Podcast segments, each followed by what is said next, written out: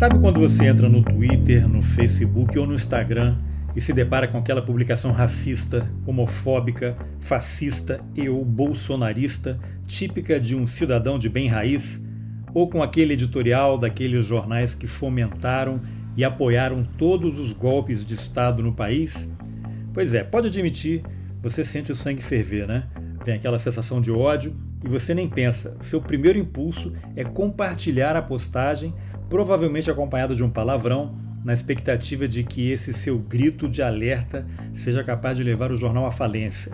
Só que toda vez que você faz isso, acontece exatamente o contrário, principalmente se a sua publicação viralizar, receber milhões de curtidas ou for compartilhada pelo Chico Sá ou pelo Franciel Cruz. Ou seja, aquela sua indignação legítima que resultou num clique e num compartilhamento serve, na verdade, para fazer aquele jornal golpista ganhar ainda mais dinheiro, mais leitores e, em última instância, provavelmente fazer um editorial ainda mais radical no dia seguinte. Quanto maior a sua raiva, mais ela se espalha. Então fica a pergunta: o que fazer quando uma publicação canalha aparece na nossa timeline? A gente clica, compartilha, ou compartilha só o print, ou faz uma postagem cifrada. Não importa o que você fizer, as plataformas, os veículos de comunicação e os fascistas estarão ganhando dinheiro e visibilidade. Para falar sobre o que eu passei a chamar de algoritmos do ódio, eu entrevistei o Marcelo Soares, jornalista especializado em análise de dados. Eu sou Carlos Alberto Júnior e esse é o Roteirices. Vamos nessa! Marcelo, a gente teve o primeiro contato, acho que tem pouquíssimos dias, porque eu fiz um, publicação no Twitter, não me lembro agora exatamente qual, até tentei achar aqui, mas o, o Twitter ele me sabota o tempo todo, eu consigo operar muito bem ali, mas foi alguma coisa relacionada. E aí o caso específico não interessa porque nesse caso vale sim generalizar. Foi uma publicação que eu fiz, agora eu não sei se eu compartilhei o link ou eu fiz o print da publicação, que aí eu não lembro se tinha uma coisa com discurso de ódio contra o Bolsonaro, que é bem provável porque eu sou anti-bolsonarista convicto. E aí alguém comentou e aí você apareceu na conversa, eu não te seguia, você também não me seguia e os algoritmos malignos começaram a tramar esse nosso encontro, né? E aí alguém comentou Ali, que aliás era... é, é, tão legal quando acontece esse tipo de, de esse tipo conexão. De coincidência. É, a gente acha que está enganando o algoritmo, né? Mas na verdade a gente vai falar mais sobre isso depois. Mas aí é. o que aconteceu? A pessoa comentou que era importante compartilhar e você falou que nem sempre, porque isso está amplificando. Acho que foi um, uma notícia do Estadão, alguma coisa assim do Estadão, editorial do Estadão, alguma matéria contra a classe trabalhadora, é uma coisa assim. Eu achei aqui, foi um negócio, um negócio meu que o Chico Sá compartilhou. Aí a Mariana Varela comentou, disse que repercutiu, aumenta a audiência, repercussão e tal. Aí entrou tu, aí entrou o Bruno, e aí a gente foi conversando. Ah, então a culpa é do Chico Sá. Tá ali, tá, agora agora tudo faz sentido. Agora tudo é. faz sentido. Então, confusionista, como grande, só o Chico Sá, grande confusionista. Então, eu não, você consegue ver qual era a, publicação aí que foi compartilhada? Sim, eu vou te passar aqui o link, peraí. É, eu dizia o seguinte, dar engajamento crítico. Não, não, mas qual é a, a matéria jornal, original que motivou o debate? É um, uh, eu, eu não coloquei a matéria, não coloquei o link da matéria no meu tweet. Porque você seguiu os seus, o seu... Entendi, entendi. A, a, ao Enes, uma editorial de um jornal ali, falando um negócio que o pessoal toda vez que ele fala é um sucesso de audiência, o pessoal vai lá e, e xinga o jornal e, e tal, e aí ele tem mais incentivo para fazer de novo. E aí o, o, Chico compartilhou, a Mariana Varela foi lá, aí depois veio tu e a gente começou a conversa. Ah, né? então tá bom. Então antes, é, é guarda, vamos guardar essa informação aí por enquanto. Aí, primeiro, eu queria que você se apresentasse, até para mim, porque eu também comecei a ler sobre você aí, mas tenho pouquíssima informação. Se apresenta aí rapidamente e fala da sua empresa, Lagon Data, né? Antes de gravar, você disse que era em sueco, era uma outra pronúncia, né? Mas virou Lagon aqui no Brasil, né? Até o McDonald's mudou, né? Mac, né? M-E-Q-U-I. Por que, que você não iria mudar, né? Então, se apresenta aí rapidamente quem é você, tua formação e, e o que, que você faz. Tá? Ixi, é, é, é uma história longa, porque é tudo muito. Eu sou jornalista. Originalmente eu sou jornalista. Esse é o meu tá perdoado. trabalho com jornalismo desde o tempo do Pestap. Eu, eu, eu, era boy de redação no Correio do Povo, lá em Porto Alegre, quando eu era estudante de jornalismo. Então eu era o cara que unia todas as, as áreas ali da redação e tal. O pessoal, desde, desde a hora que o, que o editor estava montando, estava levantando ali as pautas até até levar a foto para o cara do Pestap e colar com. Ou seja, se a gente transporta para hoje, você seria uma espécie de algoritmo, né? É, de maneira, de certa maneira, mas o que eu acho fascinante é que ali naquele final do século passado, 95 e tal, a gente, uma redação precisava de 10 pessoas para colocar uma foto de arquivo na página. Hoje em dia, em dois cliques se resolve isso. Na época, passava por 10 pessoas ali. É fácil, fácil, 10 pessoas. Uh, e aí eu comecei a fuçar a internet desde muito cedo, desde o comecinho dela no Brasil, praticamente. Virava madrugada no CPD da URGS, lá onde eu estudava. Aí, como jornalista, eu me especializei primeiro em análise de dados para jornalismo. Isso, lá, minha primeira matéria com dados saiu um mês antes de o Google abrir as portas, o Google começar a funcionar como buscador. E desde então foi aprendendo vários truques, vários truques. E aí, uns 10 anos atrás, aconteceu uma coisa muito interessante. Eu trabalhava num grande jornal aqui de São Paulo. Né? A ideia era montar um núcleo de, de, de análise de dados, uh, que para mim estava atrasada no Brasil e para o jornal ainda estava muito cedo. Então, você pode, uh, não, não... você pode declinar o nome do jornal ou isso depõe contra você? Não, não, nem, nem um pouco, nem um pouco. Eu fui de São Paulo. Eu, eu, eu saí de lá como editor de audiência de dados. Eu entrei como treininho em 2000, saí, fiquei um tempo fora fazendo várias e várias outras coisas, até tradução de gibi. E aí depois eu voltei para trabalhar com dados. Uh, não era o, o, o imagina, dez anos atrás ali, para muitas redações ainda não estavam enxergando o potencial do jornalismo de dados. Então me ofereceram uma oportunidade muito interessante que eu aceitei com honra, que era trabalhar com análise de audiência do jornal. Ou seja, até aquele momento, as ferramentas de analytics estavam na mão do departamento comercial concentradas lá. Até 2012, mais ou menos, tudo que o repórter sabia do que aconteceu com a sua reportagem depois de sair no mundo era ou porque alguém comentou na matéria, ou mandou carta, ou seus amigos comentaram. Era uma coisa muito ad hoc, assim, muito casual. Só que com a, a, a internet, Google Analytics, etc., toda empresa tem como saber quantas pessoas leram aquilo, por quanto tempo, de onde veio o leitor, para onde ele foi depois e o que, que fez. Essas ferramentas elas são montadas geralmente visando publicidade, né? visando embasar a venda de anúncios. Né? Ah, vou só fazer um, Naquele... um parênteses aqui, que eu também assistindo aquele documentário Dilema das Redes, que está disponível Sim. no Netflix, foi ali que eu consegui visualizar. Também foi um documentário que os acadêmicos aí no Twitter desceram pau. Ah, todo mundo já sabe. Sim, você que tem doutorado sabe, né? Minha mãe não sabe e eu também não sabia. Que ali o cara consegue no Twitter, nas redes sociais, e acho que até nos jornais, quanto tempo você fica em cada pedaço da tela dependendo do que ele estiver fazendo, pelo menos em laboratório, mas acho que futuramente vai ser disseminado, ele sabe onde é que o teu olho está, em que pedaço da tela, o que, que você está olhando, porque tem uma câmerazinha ali no teu computador, ele sabe, você está com a tela diante de você, seu olho está olhando onde, ele sabe quantos segundos você fica em cada pedaço da tela, o que, que você clica, e aí ele monta o teu perfil, e aí entra naquela história de mineração de dados, você não é mais apenas o produto, né? Aquela frase famosa, quando você não sabe o que é o produto, é porque você é o produto, está sendo vendido, vendido, mas isso já é mais antigo, né?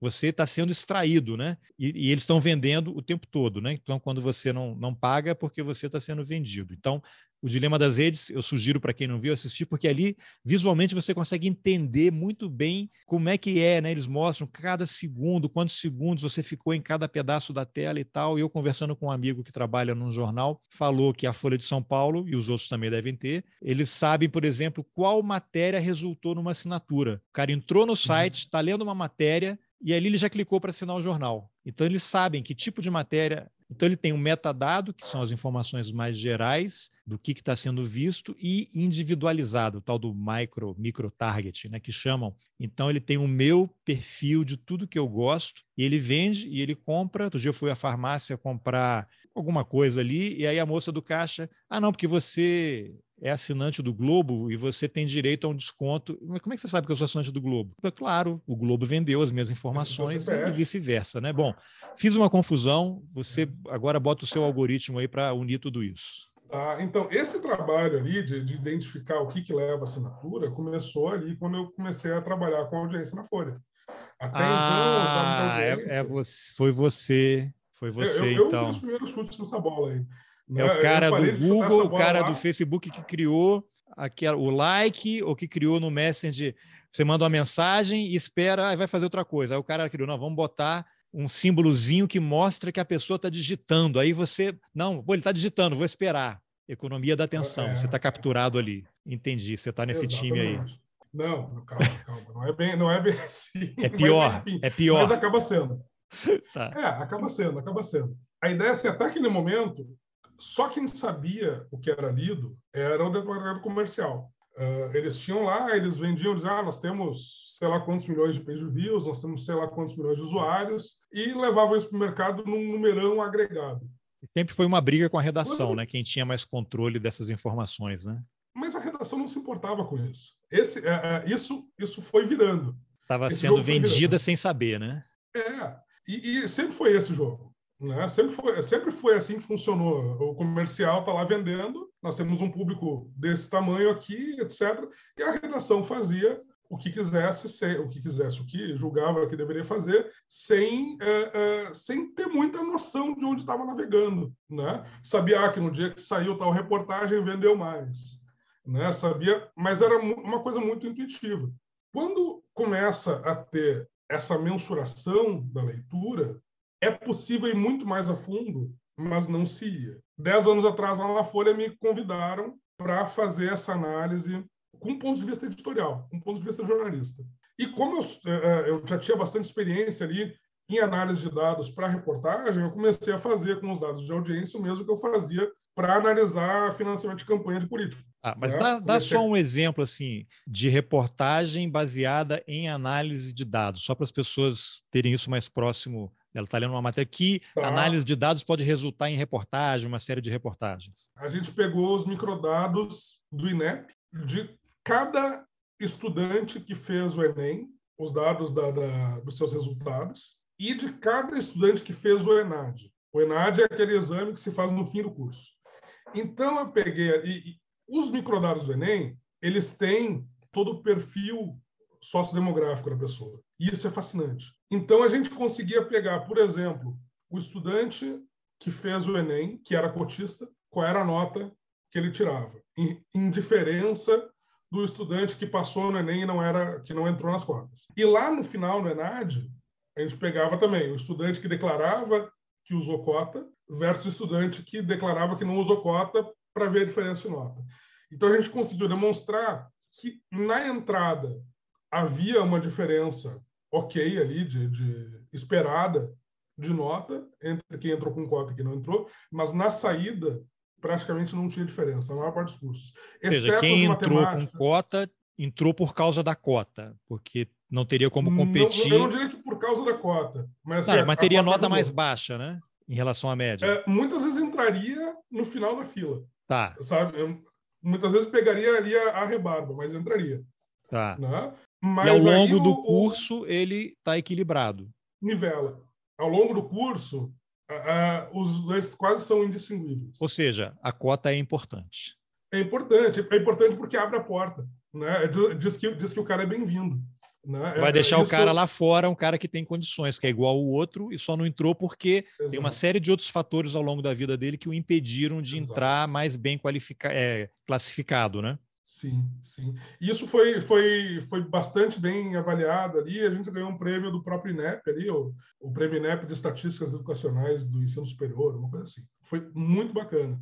Então, esse é o tipo de análise que eu gosto de fazer. Eu gosto de quebrar os fatores e olhar o que, que eles têm, o que, que, que eles têm de semelhante, que Desculpa, de hoje, hoje você teria sido punido pelo INEP, né? Ia levar um processo aí. Nossa, nem me fala. nem me fala. Então, que absurdo é você mostrar esses dados aí para a população. É, é, eles não estão publicando os dados mais recentes, estão demorando para publicar. Eles já têm para publicar, não publicaram porque não tem essa tem esse monte de problema lá, né? E aí, quando eu comecei a aplicar isso às reportagens, ao trabalho interno, a gente começa a ver as diferenças entre as editorias. A gente começa a ver o quanto os leitores leem em cada editoria. Quando começa a ter assinatura, leitor assinante, a gente consegue ver também qual é a diferença do padrão de leitura do leitor que assinou versus o leitor casual. Não é porque tem muito leitor casual. Assim, os caras falam, ah, sei lá, tem 20 milhões de leitores. Desses 20 milhões, a maioria entrou só para ler uma matéria que se interessou na rede social. É, é, mais ou menos comparável aquele cara que a banca pendura o jornal, o cara vai lá e lê os tijolinhos da capa e vai embora, não comprou o jornal. Esse cara foi lá, ele leu o tijolinho da capa, teve contato com o conteúdo. E aí a gente começou a olhar isso para cada editoria, o que, que, que, eram os fatores de qualidade que interferiam e, e sobretudo, o que não funcionava. Então, o, o que não funcionava era o que tinha muito poucos leitores. Às vezes, porque não era um assunto relevante mesmo, às vezes porque faltou trabalhar melhor aquela matéria. Uma vez aconteceu um caso que eu, eu achei muito triste, na verdade. Uma repórter estava em Barcelona para acompanhar uns, uma seletiva da Olimpíada, uma coisa assim. Eu não entendo nada de esporte, então assim, se eu for, se eu for descrever o que, que era, eu não sei te dizer, mas o texto estava bem escrito, o tema era interessante, só que puseram no ar a uma da manhã com um título cifrado. 16 pessoas leram. É um desperdício do tempo da repórter, do tempo do, do, do, do leitor, etc. Né, é, perde. Imagina que cada matéria tem um, tem um número platônico de pessoas interessadas nela. Quanto melhor a gente trabalhar em cima disso, usando os canais que a gente tem disponível, seja home, seja newsletter, seja redes sociais, seja otimização de busca, uma fatia maior dessa audiência platônica a gente atinge. Então, o meu trabalho era, em grande parte, identificar como fazer, como melhorar o material bom para que atingisse o máximo possível dessa audiência platônica. Bobagem se lê sozinha, praticamente. Né? Se tu publica alguma coisa, atriz Sim. da Globo anda pelada na praia, vai dar audiência de qualquer jeito. Não precisa trabalhar muito em cima. O, o, o grande negócio era como é que a gente faz esse material que o repórter suou em cima, o repórter viajou, tem uma análise interessante, certo? Como é que a gente faz com que isso seja melhor lido? Aí tem várias técnicas que a gente foi desenvolvendo ao longo do tempo. Né? Era um trabalho muito gratificante. Eu gostava demais de fazer isso. E aí, uma parte desse trabalho também era entender a dinâmica das redes sociais. O que, funciona nelas, por que funciona, etc. Daí começou esse raciocínio todo que, que levou àquela conversa é, em que nós nos conhecemos. Mas então, e aí, fala da tua empresa. Você agora tem uma empresa especializada em análise de dados, e aí você trabalha com, com a imprensa, com, com empresas, com a mídia, te contratam para você identificar alguma coisa, ajudar em que? Dá uma, uma geral aí sobre o teu trabalho. Quando eu estava à beira dos 40, uh, eh, eu decidi que trabalhar em redação era coisa para jovem. então eu, eu resolvi cair fora. Estava numa fase de várias transições da vida ali. A, a, tinha perdido minha mãe, tinha terminado meu casamento, e por aí vai assim, cara, eu vou chutar mais um balde. Já que tem tanto balde solto no chão. Vou é, virar, vou virar, um, vou virar um algoritmo. É, mais ou menos isso. Mas é queria... É engraçado porque eu entrevistei, você deve ter ouvido falar, a Shoshana Zuboff, que escreveu aquele livro Sim, A Era do Capitalismo e Vigilância. Eu estava morando nos Estados Unidos e o Valor Econômico me convidou para fazer uma resenha do livro dela, e aí, que estava sendo lançado em português, e aí a editora fez aqueles esquemas lá, né? Bota a, a escritora, a autora, para fazer 15 entrevistas no dia de 10 minutos com cada jornalista, você não consegue perguntar nada, cada resposta dela leva meia hora, tá, mas aí eu falei com ela e aí eu comentei com ela que desde que eu tinha começado a ler o livro dela, que eu tinha visto primeiro naquele documentário o Dilema das Redes, que ela fala, tipo assim, menos de um minuto, dois minutos e meio, e ali ela consegue marcar exatamente o que está acontecendo. Ela resumiu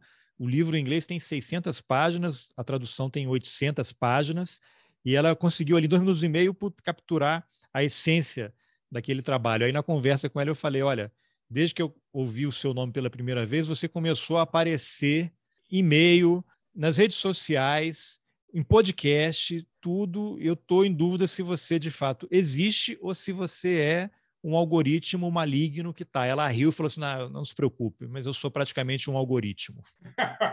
ela é ótima, ela é ótima. Ela é eu muito tive boa. uma sorte danada. Eu, eu sou mestrando na Unicamp, né, no Lavjor, e o meu, meu orientador, né, o Rafael Evangelista, ele deu uma, uma disciplina muito bacana em que a gente dissecou esse livro dela e um anterior, porque ela é socióloga do trabalho, né? Sim, sim. É, essa, essa, é a, essa é a origem de, toda, de todo o raciocínio dela. E, e é fascinante. Tem esse livro lido com cuidado, com atenção ali, ele tem umas preciosidades que, que uma atrás da outra. Mas então, aí quando eu, quando eu saí do jornal, eu resolvi criar a minha, minha própria empresa, a Lagoon Data. A ideia era, originalmente, ajudar redações pequenas a fazer esse trabalho de audiência, porque as grandes, cada vez mais, já, já estavam criando essas funções de desenvolvimento de audiência. As pequenas, muitas vezes, não têm grana para isso. Né? Mas se aparecer, se aparecesse um, um player ali que fizesse isso de maneira como consultoria, e ajudasse a entender essa audiência, entender o desenvolvimento, poderia ser interessante. Eu fiz isso para algumas redações grandes e algumas pequenas, algumas pequenas e algumas grandes também, né? algumas consultorias. Mas, especialmente, o que eu mais curto fazer, e aí com isso eu atendo muitas vezes ONGs, escritórios de contabilidade, advogados, e redações, muitas, muitas, muitas vezes, porque eu não, não consigo ficar sem fazer reportagem, é na coleta, análise e visualização de dados. Né? Então, assim, eu trabalho com dados imensos, muitas vezes ali os dados trabalhistas da CAGED, da RAIS e tal, que tem milhões e milhões e milhões de linhas. A gente faz uma, uma análise delas para tirar padrões do que está acontecendo no Brasil, ou no Estado, ou num, numa profissão específica. Quando veio a pandemia, em 2020, eu comecei a acompanhar do jeito que eu do jeito que eu sei acompanhar melhor, que era fui levantar os dados públicos que havia sobre a pandemia e era frustrante porque o site do governo ele tinha coisa muito agregada por estado. Então eu comecei a fazer o primeiro monitoramento por município de casos e mortes por dia. E, e esse levantamento segue até hoje. Então, uh, uh, quando o governo, o governo começou a divulgar isso, tipo três meses depois. Depois nesse... começou a esconder, né? E ele começou a esconder. É, não, sim, em seguida começou a esconder. Em seguida, depois que ele começou a divulgar, ele, ele tentou esconder e quebrou a cara. Né? Mas isso que o, o consórcio de, de, veículos de imprensa faz é, é exatamente a mesma coisa que eu estava fazendo três meses antes.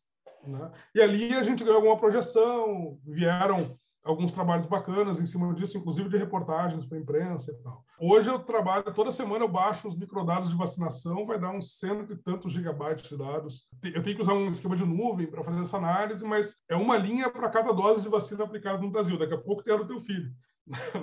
a gente consegue ver... Você vacinou hoje cedo, cinco anos, a primeira é. dose, apesar, apesar do Bolsonaro. Parabéns. Parabéns, Obrigado. porque foi apesar mesmo, a palavra é essa, apesar do Bolsonaro e dos seus asseclas é. ali. Tentaram de todo jeito impedir que ele chegasse nesse ponto, mas mas está lá. Né? Então, ali no, no site da Lagoon Data, depois, se quiser dar uma olhada ali, é, eu publico vários gráficos interativos sobre a evolução da, da pandemia, da vacinação no Brasil. E é basicamente isso. Assim, esse, esse é, o, é, o, trabalho que eu venho fazendo. É, é uma eu presa. Né? Ah, bom, era isso. Eu pergunto, é só você que faz? É. Eu, tem uma equipe, eu, eu 30, mil, 30 mil analistas e tal. Ainda chegaremos um dia a isso aí. Mas, por enquanto, eu tenho 10 funcionários. Eu, eu, tenho um ajudante ali, que é o Pedro Teixeira. Eu brinco, eu vejo na, no, no, LinkedIn ali o pessoal botar, ah, sou CEO, sou CFO da, de MEI ali, né? Aí, assim, pô, eu não sou CEO de MEI, eu sou C-3PO. né? Aí eu inventei um cara que tivesse três Cs, um P e um, C-3PO, um que é o robô lá do Star Wars. É.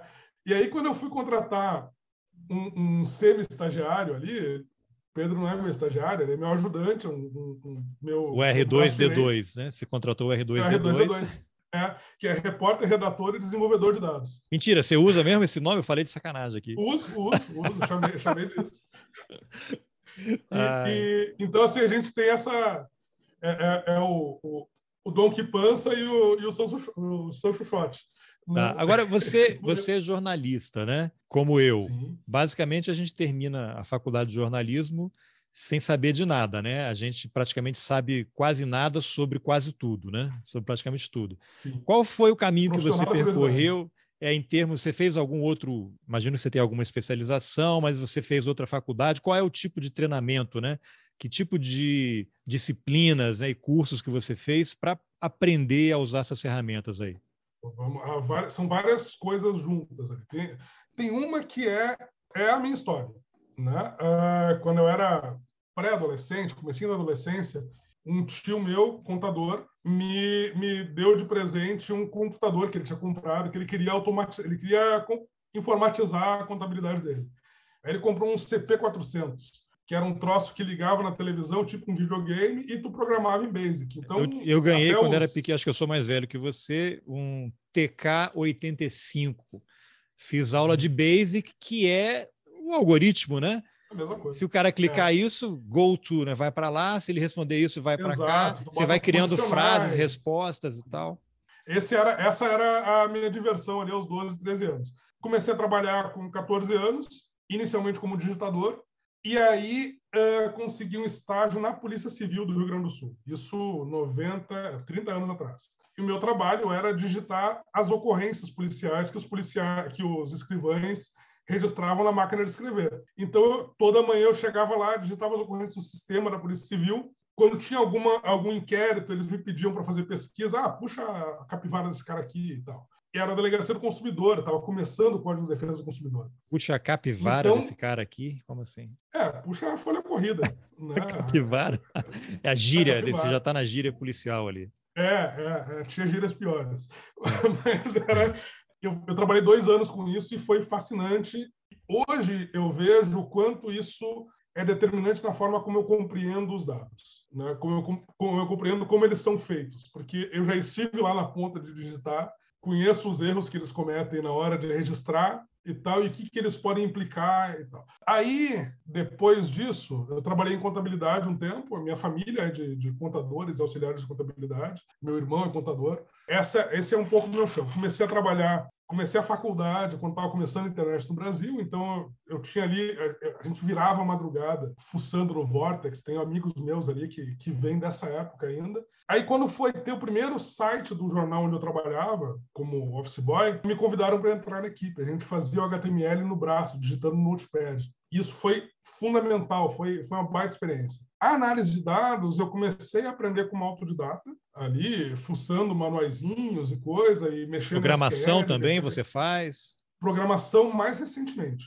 Porque até, enquanto eu trabalhava em redação, para instalar um ambiente de programação no computador da redação era uma burocracia, por toda a questão de segurança da informação. Precisava de autorizações, autorizações, autorizações, e aí eu assim, não, tudo bem, eu vou, eu, eu, eu uso o que eu tenho que usar em casa, que demande programação, e aqui eu vou usar Excel, vou usar o que tiver. Hoje já mudou isso. Ainda bem que mudou. Né? Mas, assim, na, na época, até para instalar o Excel no computador de redação era um parto. Precisava de autorização de Deus. Então, eu peguei toda essa transição de, de quando isso era uma coisa completamente ficção científica até o momento em que é carne de vaca. Hoje, hoje em dia, na, qualquer redação, tem um monte de gente que programa. É, você você tá tem quantos anos, Marcelo? Fiz 45. É, eu tenho 52, sou um pouquinho mais velho, mas eu acho que eu sou a, nossa geração, né? A minha geração é a é, última é. que usou máquina de escrever. E Exato. eu lembro que quando eu trabalhei na agência Globo em São Paulo, eu saí da Gazeta Mercantil para a agência Globo, em 94. Na Gazeta eu usava a máquina de escrever, uma Hamilton, e no Globo eles usavam, a gente chamava de uma marmitinha, que era uma Tandy, nem sei qual era o como, que era, você, o visor tinha quatro linhas só, então você digitava ali, parecia uma marmita mesmo, pequenininha assim, estreita de, de comida. Sim. E aí você digitava ali, não tinha acento nenhum. E aí você, para transmitir o texto, você pegava o telefone de fio, que não existia celular disponível ainda no Brasil, depois é que surgiu o primeiro celular com aquele, aquele tijolão, você tirava o bocal do telefone. Primeiro você ligava para a redação, se você estava na rua fazendo matéria, você ligava para a redação, olha, transfere aí lá para o cara da, do Telex que eu vou transmitir. Aí transferia a ligação, ó, vou aí o cara dava o um sinal, aquele sinal de fax, aí você tirava o bocal do telefone, pegava aquele jacaré conectado no, no computador, botava lá no bocal, dava o enter, aí a matéria ia linha por linha, zzz, ficava ali, quando acabava, você Caramba. desconectava, botava o bocal, foi, chegou, chegou e tal, pronto, embora. É, eu na faculdade tinha aula de redação jornalística em máquina de escrever. Eu, eu tinha também. uma máquina de escrever em casa até 97, sei lá. E, mas no jornal, quando eu era boy, ali em 95, já, já era computador com, com letrinha verde ainda, né? Sim. Aí peguei toda a transição ali para Windows e para para composição eletrônica. É, é uma fase fascinante, uma fase fascinante. Aí, quando eu precisei me aprofundar um pouco mais em análise de dados, eu comecei a fazer alguns cursos, geralmente cursinhos curtos ali. Programação, eu comecei a, me aprofundar usando MOOCs no, no, Coursera. Tem uns ótimos, a Johns Hopkins ali, e, e, e de Michigan também. E é basicamente isso. Eu, eu, fui voltar a estudar formalmente só agora, depois do no ano retrasado. Fui entrar no mestrado só agora. Eu não conseguia parar uh, uh, para fazer o mestrado e agora que eu tô, eu sou autônomo, tenho minha empresa, eu consigo, como é na Unicamp, né, precisava passar um dia da semana em Campinas, tive duas aulas, veio a pandemia, fechou tudo, então é, é, perdi essa chance também de passar um dia da semana desconectado de tudo. Né? Mas, mas foi interessante, foi interessante. Tá. Bom, muito bem, gostei dessa, dessa jornada aí. Então agora vamos entrar na treta, né? Vamos criar a, as próximas tretas aí no, no Twitter, que é o que a gente começou a, a conversar no início da entrevista, que é a pergunta de um milhão de dólares. Então vamos lá. O Estadão, ou, ou, pegar um exemplo da Folha, assim, recente, que deu uma grande polêmica aí, que foi o artigo daquele acadêmico baiano, o Antônio Risério, falando do racismo reverso, né? E foi uma confusão danada, gente ligada ao Olavo de Carvalho apoiando, né? E outras pessoas com outros pensamentos criticando, dizendo que não existe racismo reverso, aí virou um debate acadêmico que resultou, sei lá, milhares de e-mails, mensagens para a Folha, resultou em colunistas negros da Folha, que é a lógica deles, né? Bota lá um artigo polêmico, entre aspas, né, de o tal do pluralismo para justificar, aí bota um cara com opinião racista, fascista, e aí depois você coloca nos dias seguintes três, quatro colunistas que pensam o contrário, ou que são negros, se o artigo é racista, ou que são judeus, se o cara defende o nazismo e tal. E aí ele fica gerando clique, entra na polêmica e tal. Só que dessa vez aconteceu algo que eu acho que é inédito, que 206, se não me engano, jornalistas né, profissionais da Folha, dos quais 196, se não me engano, permitiram que o nome fosse publicado, divulgado, e os outros pediram reserva, imagino porque ocupem cargos de chefia, de confiança, ou ficaram Sim. com medo, sei lá qual é a razão. Fizeram um abaixo assinado criticando o próprio jornal que está dando espaço para artigos racistas em nome de rentabilidade, de clique, né, para ganhar dinheiro. No dia seguinte, veio uma matéria da Folha explicando o episódio, que eu achei muito curiosa, porque todos os entrevistados ali, eu não consegui identificar, posso estar errado. Nenhum, nenhum era negro. Era uma matéria dizendo lá que é, o artigo do Antônio Risério, que é um acadêmico branco, criou muita celeuma, as pessoas, os leitores criticaram, escreveram, e depois vem várias pessoas dizendo que tem que ter pluralidade tal. O abaixo-assinado dos jornalistas da Folha está só no sétimo parágrafo, né? Eles, ah, e aí houve uma manifestação e não sei o quê, colocaram um trechinho lá do abaixo assinado, e depois vem o diretor de redação descendo o malho do negócio, dizendo que reconhece o abaixo assinado como instrumento legítimo, mas que eles erraram, que estão atacando os três pilares da Folha, que é diversidade, liberdade de expressão, e aí fica assim, ah, a Folha até hoje não entendeu que liberdade de expressão não é discurso de ódio. Eu acho que eles sabem o que é. Eu acho que é uma postura muito clara em relação ao que tipo de material eles querem publicar, porque eles sabem o que vai gerar. Então, o jornal ataca os profissionais da casa que se revoltaram, como muitas pessoas com aquilo, e diz que vai continuar fazendo. Tem outro colunista lá, o Narlock também, né? Até gerou uma coluna do Ombudsman dizendo que a Folha não vai recuar, a Folha sabe muito bem o que está fazendo, não sei o quê, e eu concordo, acho que a Folha sabe bem o que está fazendo. E eu deixar muito claro também que eu faço muitas críticas aí à Folha, eu não sou contra o fim da Folha, não sou contra o fechamento de nenhum jornal, eu defendo que eles melhorem, só isso. É, é então, é, não tem que fechar é, jornal. Eu sinto saudade do, É, não, é. tem que melhorar, tem que melhorar sempre, porque todo mundo erra. Eu erro todo dia, o tempo todo aqui, né? Só ouvirem os episódios aqui, vocês vão identificar 500 mil, 500 mil bobagens que eu falo aí. Mas a gente tem que se posicionar no debate, eu acho. Então, é, esse caso do artigo do, do Risério, falando de racismo reverso, né, que os negros também têm racismo, não sei o que e tal, virou uma, uma confusão. Aí, quem é contra o artigo, compartilha o artigo, o link, que vai direto para fora de São Paulo, mas coloca lá na rede social preferida, lá Twitter, ou Facebook, ou Instagram, um, um texto seu detonando ou elogiando. Tem gente que prefere não compartilhar o link, faz um print, né, tira uma foto ali, captura aquela imagem, não coloca o link, exatamente para não propagar isso, e coloca lá. E tem gente que só escreve, aí fica uma mensagem meio cifrada, não, não, escreve nem o nome da pessoa, né? Risério, aí coloca o I, coloca um, um pontinho, uma, uma, um ponto de exclamação, no O coloca um asterisco. Ou inventa apelido. É, eu muda o nome. Eu não uso, por exemplo, o nome do. Eu, eu, no Twitter eu não uso o nome do presidente. Então, eu aí. Só digo o inquilino da Alvorada, o inquilino da Alvorada. O ocupante, né? O ocupante ilegal, é, irregular é. tal. O, o invasor, o invasor. Basicamente aí... porque se eu escrever o nome vai aparecer nas buscas. Então, aí essa é, é a questão. Então tem gente que faz ou compartilha o link, ou coloca o print, ou usa código. Aí a minha, minha dúvida é a seguinte: as pessoas devem ou não devem compartilhar link? Ou é melhor colocar o print, ou é melhor usar é, esses códigos, ou é melhor não fazer nada? Porque qualquer uma das opções, se eu fizer uma postagem aqui, vai ter 132 mil acadêmicos, 140 mil leigos, 130 mil médicos, 200 mil negacionistas, terraplanistas, defendendo cada uma das opções e atacando cada uma das opções. E aí vira aquela coisa de vacina: você toma.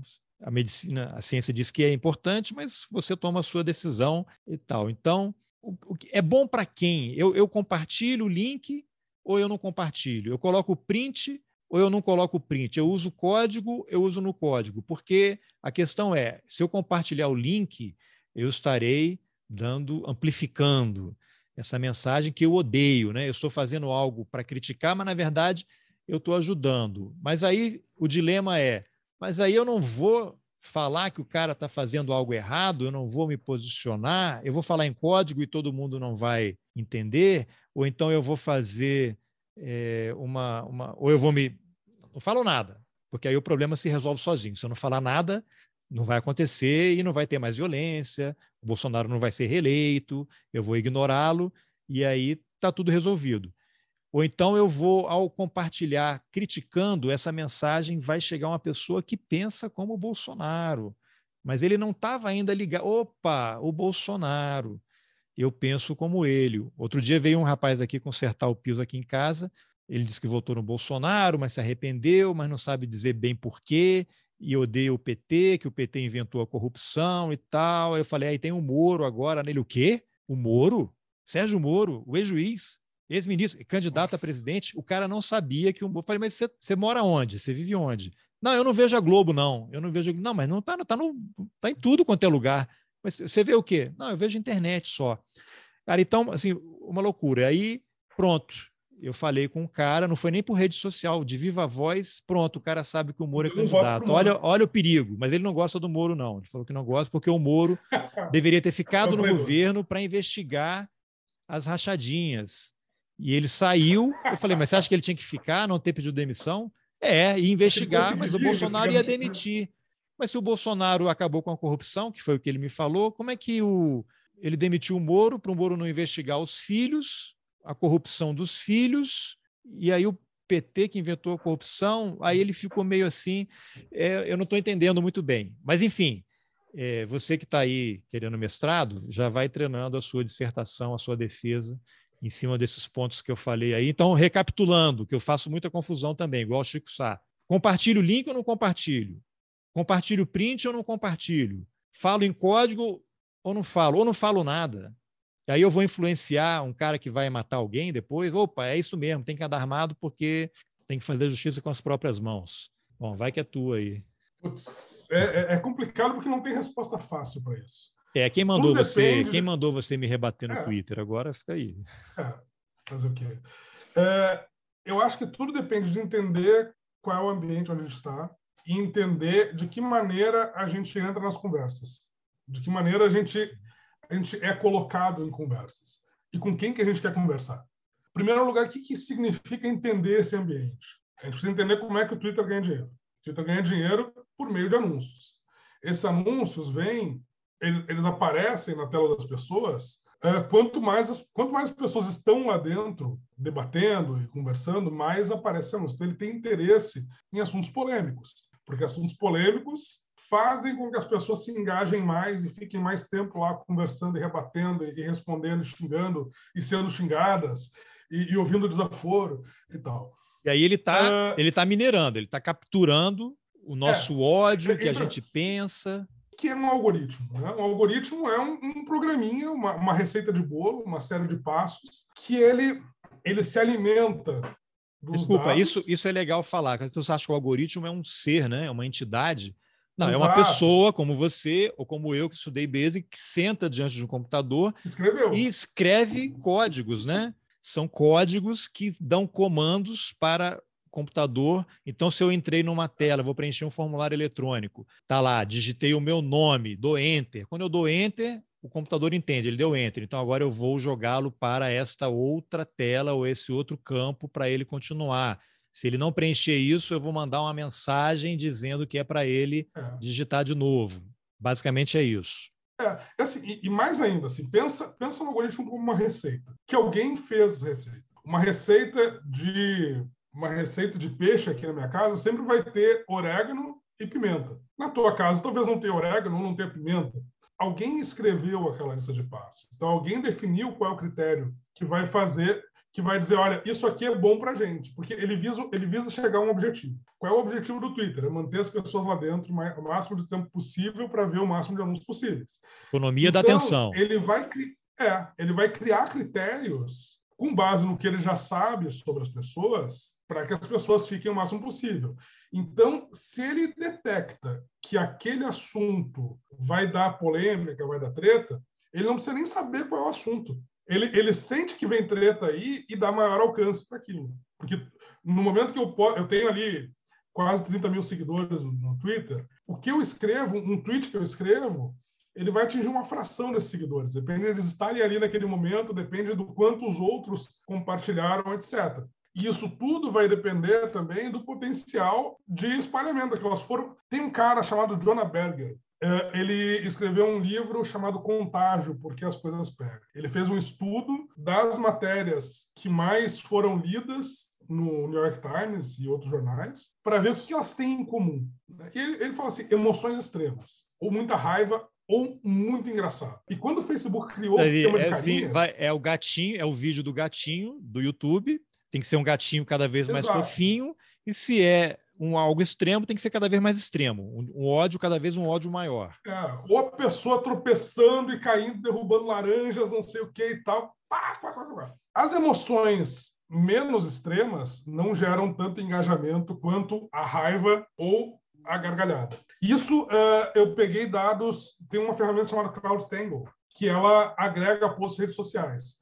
E aí, na época da eleição de 2018, eu baixei todas as matérias que mencionavam o Bolsonaro num site de notícias tradicional e num site fake news. É absurdo a diferença na composição das emoções, da, das carinhas ali. As matérias que tinham o hahaha ou a raivinha sempre tinham muito mais alcance, muito mais cliques, muito mais uh, compartilhamentos do que as matérias que tinham o sorrisinho ali, ou o legalzinho, o joinha, ou o coração. Quer dizer, se eu, eu, tinham... eu curti, for curtir alguma postagem, se eu colocar uma raiva, carinha de raiva, é mais provável que aquilo ou, ou o alcance seja maior, ou quem está vendo, opa, o cara está com raiva, deixa eu entrar aqui. Não, não necessariamente, não? não necessariamente. A questão é o seguinte: o que eles estão tentando identificar é qual é o conteúdo que viraliza. Quando era só o joinha, eles não tinham como saber o motivo daquilo. Então eles criaram aquelas emoções com, com carinhas para que a pessoa possa indicar. A pessoa está sinalizando qual é o motivo pelo qual ela curtiu aquilo. Então, com isso, tu consegue enxergar quais são as reações que fazem o conteúdo ir mais longe. É cada vez mais o, o micro-target, né? Ele vai afunilando, Exato. afinando, filtrando. E a gente está oferecendo de graça isso. É, Antes o cara tinha que tá, pegar um é. formulário, bater de porta em porta, perguntar, e agora você está entregando. É, é, é. Tu está dizendo voluntariamente o que te faz engajar. E a Shoshana Zuboff diria, inclusive, que isso modifica o comportamento das pessoas. Modifica em que sentido? O comportamento das pessoas é, uma, é fluido. Mas a partir do momento em que as pessoas estão buscando os compartilhamentos, estão buscando a curtida, e elas notam o que, que funciona, elas vão se comportar mais e mais daquela maneira, porque aquilo engaja. É interessante porque no livro dela também, acho que tem outras entrevistas, nesse Dilema das Redes e outros documentários, o que as, essas, essas plataformas estão fazendo, e aí, desde o Brexit, a invasão ao Capitólio, e com consumo, né?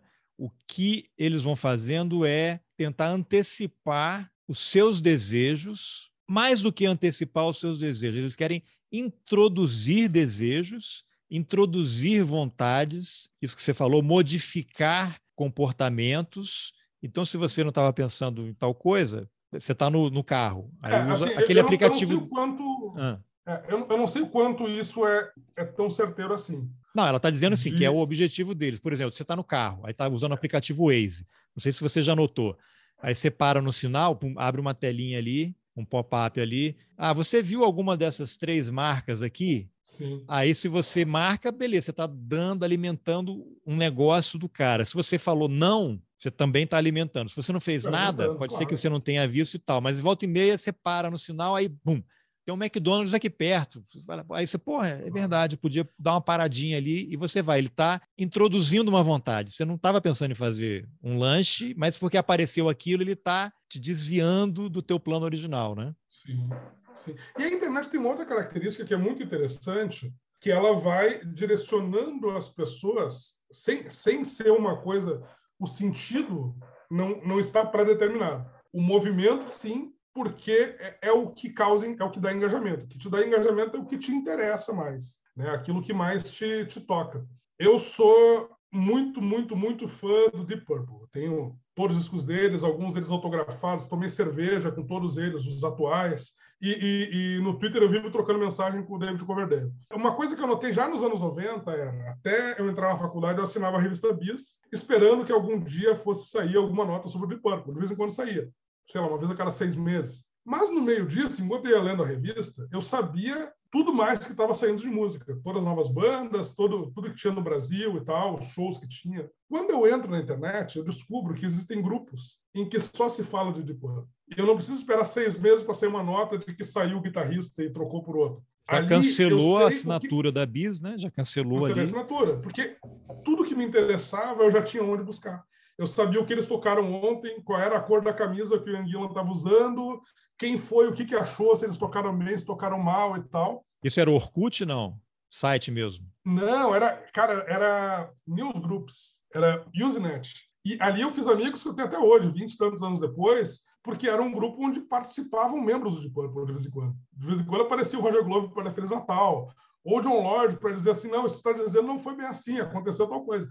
E isso era fascinante e continua sendo fascinante. Na verdade, esse é o mesmo mecanismo que gerou o olavismo, que é, é um grupo das pessoas ali que estão lá para eles estão eles se juntam para criticar a esquerda, parece uma celebridade do, da crítica à esquerda ali. Eles, nossa, isso aqui é um grupo que até o, o, o Olavo me xingou, né? Mas é a mesma mecanismo. O que aconteceu ao longo do tempo com o meu gosto musical? Ele foi se especializando. Todo ano, quando o Spotify faz ali, o Spotify também tem seu algoritmo, quando ele faz ali o que, que o que, que eu mais ouvi, de cara, de Purple, Ian Gillan, Roger Glover, John Lord, Whitesnake, etc. Só as coisas no entorno do Deep Purple. Geralmente, o meu gosto foi se especializando para esse lado. No meu gosto musical foi se especializando para esse lado. Assim como as conversas, os amigos, as pessoas. Em alguns grupos, isso gera algumas dinâmicas muito ruins ali, né? No, no meu grupo de Deep Purple, não, porque todo mundo é maravilhoso. O mesmo diria quem é do grupo do Olavo, mas tudo bem. A minha prima, tomara que ela não assista aqui, mas tudo bem. É, eu tenho várias primas, então A minha prima, quando teve filho, ela entrou em grupos de mães e o único assunto que ela tinha era maternidade. Uma queria ser mais mãe do que a outra. Então, elas meio que competiam entre si pelo tempo em que amamentavam. Assim, quantos meses uma amamentou? Não, mas eu vou, eu vou... Isso é muito pouco, eu vou amamentar mais que isso. Grupo de futebol, de time de futebol, um quer ser mais gremista, ou colorado, ou corintiano, ou palmeirense do que o outro. E isso acaba dependendo das propensões pessoais, dependendo. Antes, o cara que era fanático por um time de futebol, ele exercia o seu fanatismo apenas em dia de jogo ou comentando. Ah, no dia seguinte teve jogo, ele comenta com o pessoal ali e tal. De vez em quando dá uma. Com as pessoas que ele convivia no trabalho, ele precisava ter outros assuntos. Hoje não, hoje o cara pode ser corintiano 24 horas por dia, ou colorado, ou gremista, ou palmeirense 24 horas por dia, porque ele tem com quem conversar sobre isso o dia inteiro. E isso naturalmente acirra dinâmicas de grupo, dinâmicas de bolha, dinâmicas de polarização bastante ruins. Isso, isso é o que a gente vê nesses grupos ali de Quanon, de, de Olavo, de bolsonaristas e tal. Eles super especializam a informação que eles recebem. Isso é o que se chama de bolha. E isso acaba gerando alguns consensos, muitas vezes, que só fazem sentido dentro daqueles grupos. Isso também acabou, de certa maneira, acelerando algumas mudanças na sociedade. Positivas também. Né? Uh, dez anos atrás, se tinha muito menos consciência do que é uh, de, de, algumas posturas que não são legais com mulheres, por exemplo. Dez anos atrás. Hoje, hoje tem coisas que eu não escrevo, porque eu também não penso. Eu tenho muito mais consciência do, do que é respeitoso com uma mulher do que eu tinha dez anos atrás. Foi uma mudança muito rápida. Essa dinâmica das redes sociais acaba acelerando as mudanças na sociedade. E quem não acompanha, ou quem se sente ofendido por elas, também tem a sua bolha para se sentir mais e mais ofendido por elas. Quando eu era adolescente, eu não pegava ninguém. Né? Hoje, o adolescente que não pega ninguém entra no grupo lá do QAnon e um diz para o outro assim: não, olha, erradas estão elas. Erradas estão elas. Né? elas celibatário, gente... celibatário involuntário.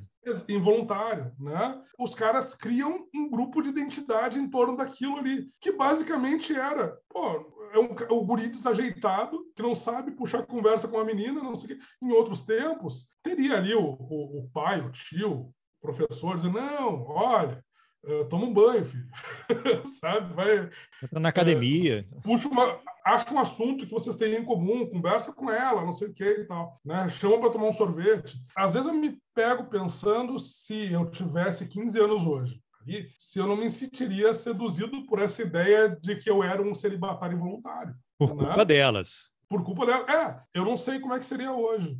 Uh, não, não faço a menor ideia de como é que seria hoje. Isso me preocupa bastante também tem essa dinâmica dos influenciadores, que são pessoas muito carismáticas, geralmente. O cara chega para ouvir sobre videogame ali, porque ele, tá, ele tem interesse em videogame, ele vai lá para ouvir esse cara que, que sabe tudo de videogame. Aí depois o cara assim, não, esse negócio vacina aí, eu tenho medo, isso aí é feito na China, isso aí não sei o que e tal. Como é um cara com o qual ele se identifica por outro motivo, isso acaba gerando uma conversa ali que acaba, acaba gerando conceitos na cabeça da pessoa. Ah, eu tenho um exemplo próximo. Assim, de vez em quando a gente assiste Jornal Nacional aqui com, com, com as crianças. Minha filha tem 10, meu filho tem 5. E agora mudou muito, que a TV é, a gente vê aqui pelo aplicativo, na, na, TV, e aí não tem mais comercial como tinha antes, quando, quando eu era criança e até alguns anos atrás. E aí agora é só propaganda do Globoplay, do que eles estão produzindo, não sei o quê, e tem lá um comercial que está todo dia. Agro é pop, agro é não sei o quê, agro é não sei o quê, a Globo não sei o quê. Cara, a hora que isso entra no ar, os dois começam a falar junto com a TV. Agro é legal e não sei o quê. Eu falei, não, peraí, não é assim, isso aqui. Aí você tem duas crianças, uma de cinco, uma de dez, todo dia ouvindo isso no Jornal Nacional, elas estão achando que o agro é uma maravilha. Eu falei, não, filha. E não, os assim. seus filhos é, os teus filhos ainda têm acesso à TV aberta. Imagina as crianças estão criadas à base de YouTube. Não, exatamente. Não, é, é, um, é, uma discussão aqui. Mas aí eu falei, não, não é assim, filho. Né, ela, então o agro é ruim. Não, não é que o agro é ruim. Você tem gente bem intencionada e mal intencionada em todas as áreas. Você tem agricultores responsáveis, mas você tem os que defendem agrotóxicos, você tem os que fazem desmatamentos, que invadem terras indígenas, você tem os que fazem mineração, você tem o gado que está ocupando áreas de floresta. Então você tem de tudo. Então, isso daí que você está vendo não é porque está na televisão que é verdade, isso é uma propaganda. Todo mundo que quer defender a sua ideia vai falar só coisas boas daquilo, né? Mas isso, ainda bem que eu estou ali, né, para poder fazer esse, essa ponderação, mas as pessoas estão achando que é legal, não sei o quê. Então é um negócio super complicado, super complicado. E aí ela sai falando: ah, o agro é legal, não sei o que, pronto, o agro é legal. O agro também é legal, mas também é ruim, tem muita coisa para melhorar. Sim. Isso, até agora a gente está falando de entender o ambiente, que é como é que funcionam as bolhas, como é que funciona o ambiente do algoritmo, e aí tem como é que a gente anda nele. Né? Como é que a gente, como é que, que se eu dou o link, se eu boto a palavra, se eu dou o nome da pessoa e tal. E aí, é, porque aí, essa, um... nessa análise que você vai fazer agora, eu queria que você. Uma coisa é você compartilhar e dar dinheiro para o Twitter ou para as empresas. Outra coisa tem a ver com a mensagem, né? Eu vou influenciar alguém que vai ficar mais radical ou vai ficar mais consciente, né? Como é que se administra isso? E entender a dinâmica dos outros também, que é uma coisa muito interessante. Já é ponto pacífico. Eu estou, eu estou deixando o Twitter mais rico apenas por estar lá. Né? Todos nós estamos. A gente está lá gastando tempo, etc. Esse tempo que a gente gasta lá é argumento para o Twitter vender anúncio por mais que eu não clique neles, por mais que a gente evite clicar neles, etc. Mas isso, a gente estando lá, passando o tempo que a gente passa, a gente já está ajudando a ganhar dinheiro. Ponto. Estou nesse ambiente.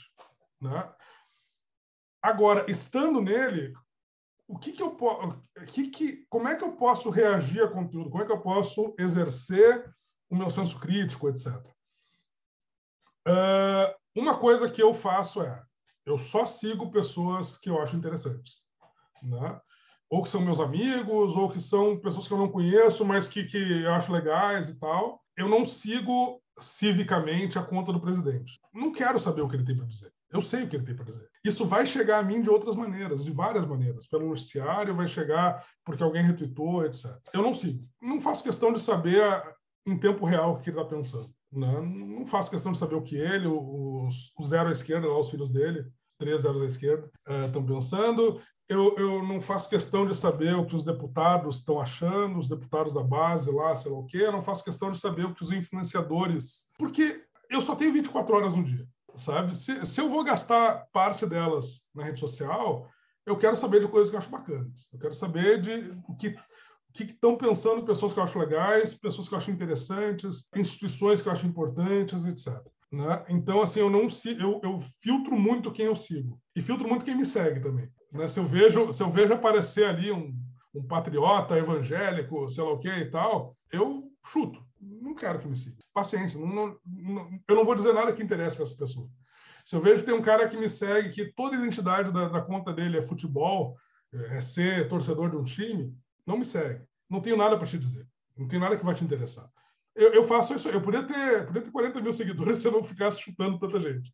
Né? Mas tudo bem. E eu navegando, as pessoas me fazem chegar a conteúdos ali com os quais eu discordo, etc. Às vezes eu discordo de uma coisa, eu não vou compartilhar essa coisa criticamente para discordar dela. Dependendo da coisa. Se é uma coisa com a qual eu quero dialogar, se é um debate no qual eu quero entrar, eu acho bacana compartilhar o link, usar o nome da pessoa, mencionar o nome da pessoa, etc. Mas se eu coloco o nome de uma pessoa polarizante, nome do presidente, por exemplo, por extenso, eu sei que existem robôs que ficam monitorando a menção a certas palavras para mandar o robô para atacar o gado robô ali, para xingar. E não quero perder esse tempo, sabe, de ter que ler e silenciar a conta, sei lá o quê. Então eu falo, quando eu quero fazer uma crítica ao Bolsonaro, eu falo o inquilino da alvorada, o indigno, etc. As pessoas que me seguem, que lerem, vão saber de quem se trata, e eventualmente vai ter uma conversa bacana. Eu estou selecionando com quem eu converso a respeito. Mas aí vão, tem duas coisas também, né? Uma delas é, em algum momento, os algoritmos já vão também começar a capturar o inquilino do Alvorada e já vai associar que é o não presidente da República. É só alguém criar o código, né? É só alguém é, criar não, o código. Se, se, se, isso se espalhar, se, se muita gente estiver usando. Começar a usar, vira uma hashtag, é, né? E tal. É. Basta e tem também gente que, quando, quando, isso aciona os robôs, tem muita gente que não sabe que é um robô e fica discutindo com um robô, né? É, é. O governador aqui de São Paulo, ele, ele bloqueia vários, todos os apelidos que ele ganha, calça apertada, blá, blá, blá, o, o dólar, sei lá o quê, ele bloqueia. Isso, isso foi revelado ali numa reportagem. Assim como ele identifica e bloqueia, uh, outros podem identificar para botar um robô para atacar. E isso eu procuro evitar os robôs ao máximo. Eu só converso com gente. Eu faço questão de só conversar com gente. Então, assim, é, esse é mais ou menos a, a, a, Na hora em que eu posto alguma coisa, um link, um nome, uma hashtag, eu estou sempre pensando em com quem é que eu vou conversar ao colocar isso. Geral, mas isso eu, porque você coloco... trabalha com isso, você tem uma formação e sabe como funciona a dinâmica. 99% das pessoas não estão nem aí. Eu vou compartilhar, viu, nem leu, compartilha, já ofende, não sabe se a matéria é. correspondendo ao título ou não, e, e vai aparecer 500 pessoas dizendo que você, sim, parabéns, tem que divulgar, dar o nome porque tem que expor essa pessoa. E outros 500 dizendo, é. não faça isso, use código, não compartilhe.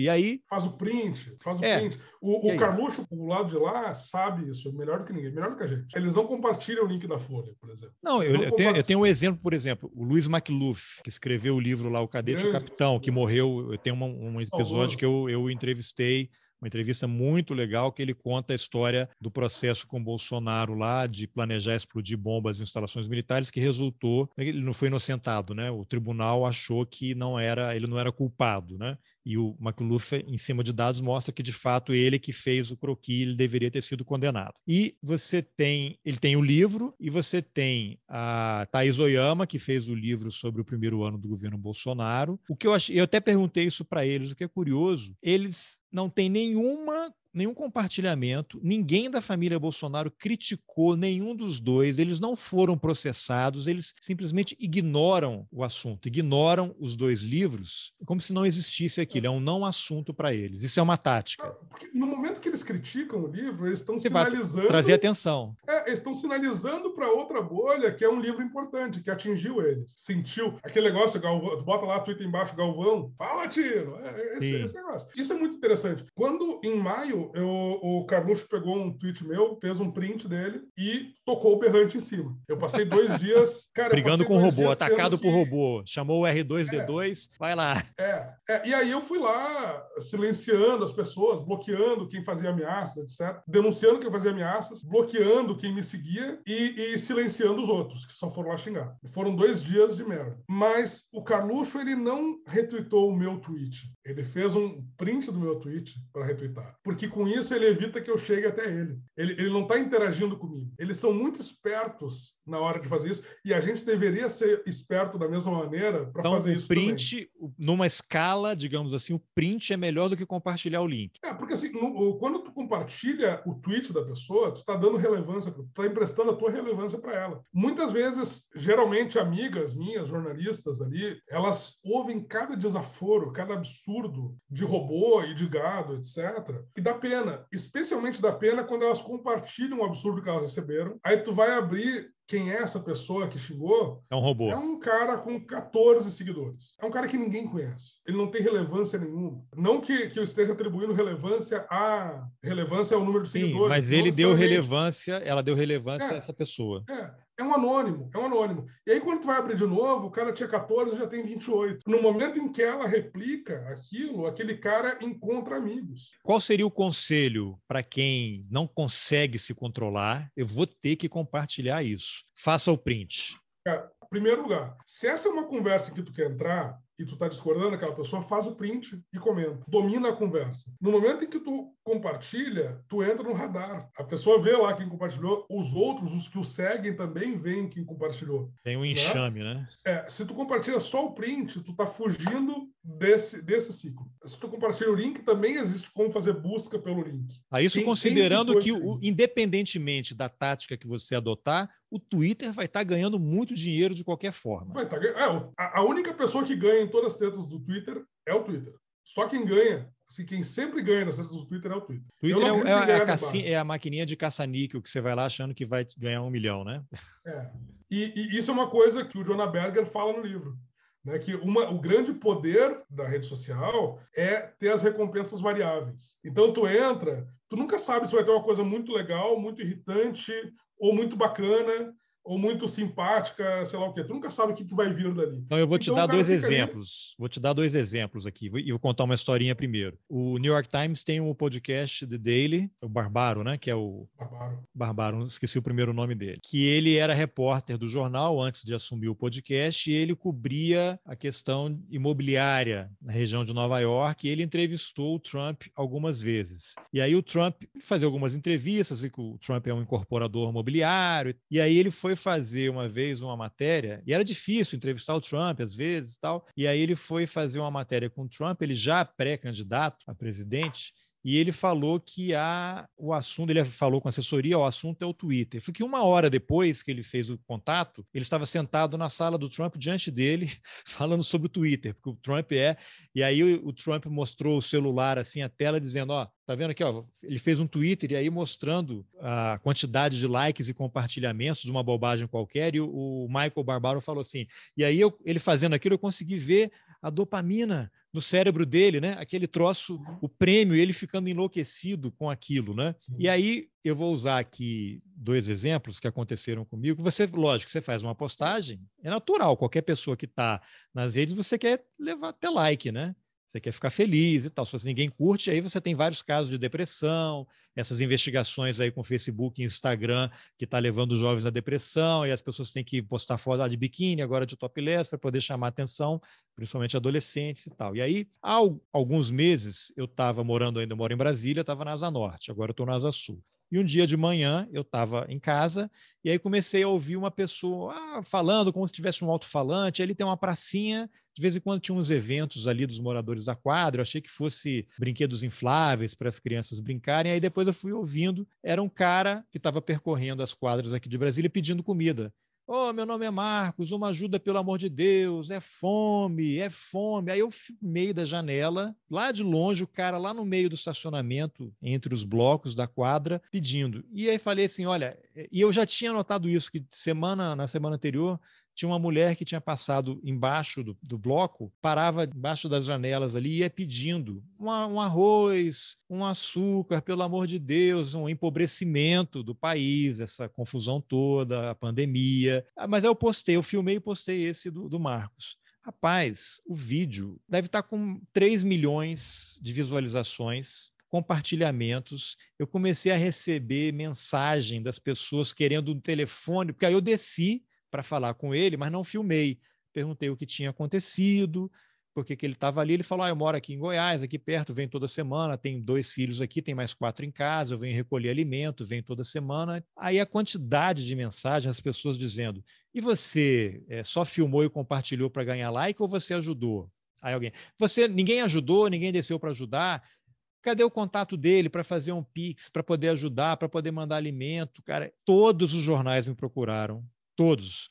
TV Globo, o cara mandou uma mensagem, eu quero mandar uma equipe da TV amanhã cedo aí na sua casa para te entrevistar. Falei, mas eu não tenho que entrevistar. Sim, milhares de, de compartilhamentos. Eu falei com um jornalista ou outro que eu conhecia, mas não, não sou eu que tenho que dar a matéria. O, o, nem o Marcos, né? O Marcos ele é o sintoma de um problema gravíssimo que está acontecendo. E eu falei que fiquei até feliz que eu não peguei o contato dele. Fiquei até feliz porque a vida do cara ia virar um inferno. O que ia acontecer? Ele ia passar as semanas seguintes dando entrevista para Ana Maria Braga, para Fátima Bernardes, Bernardes, para outros programas populares, para tudo quanto é jornal. E eu fazer uma foto dele com a família na casinha dele, com as cestas básicas que ele recebeu. E uma semana depois ele está com fome de novo, porque não é essa a questão. As pessoas. E aí me atacando de tudo quanto é jeito. Mas assim, o vídeo, milhões de visualizações, milhões e milhões. Eu fiquei preocupado até com aquilo. Né? E aí, ontem, eu fiz uma outra postagem que eu vi uma matéria lá no site da sua antiga casa, do UOL, que era, vou até pegar aqui, eu abri, deixei já separado, que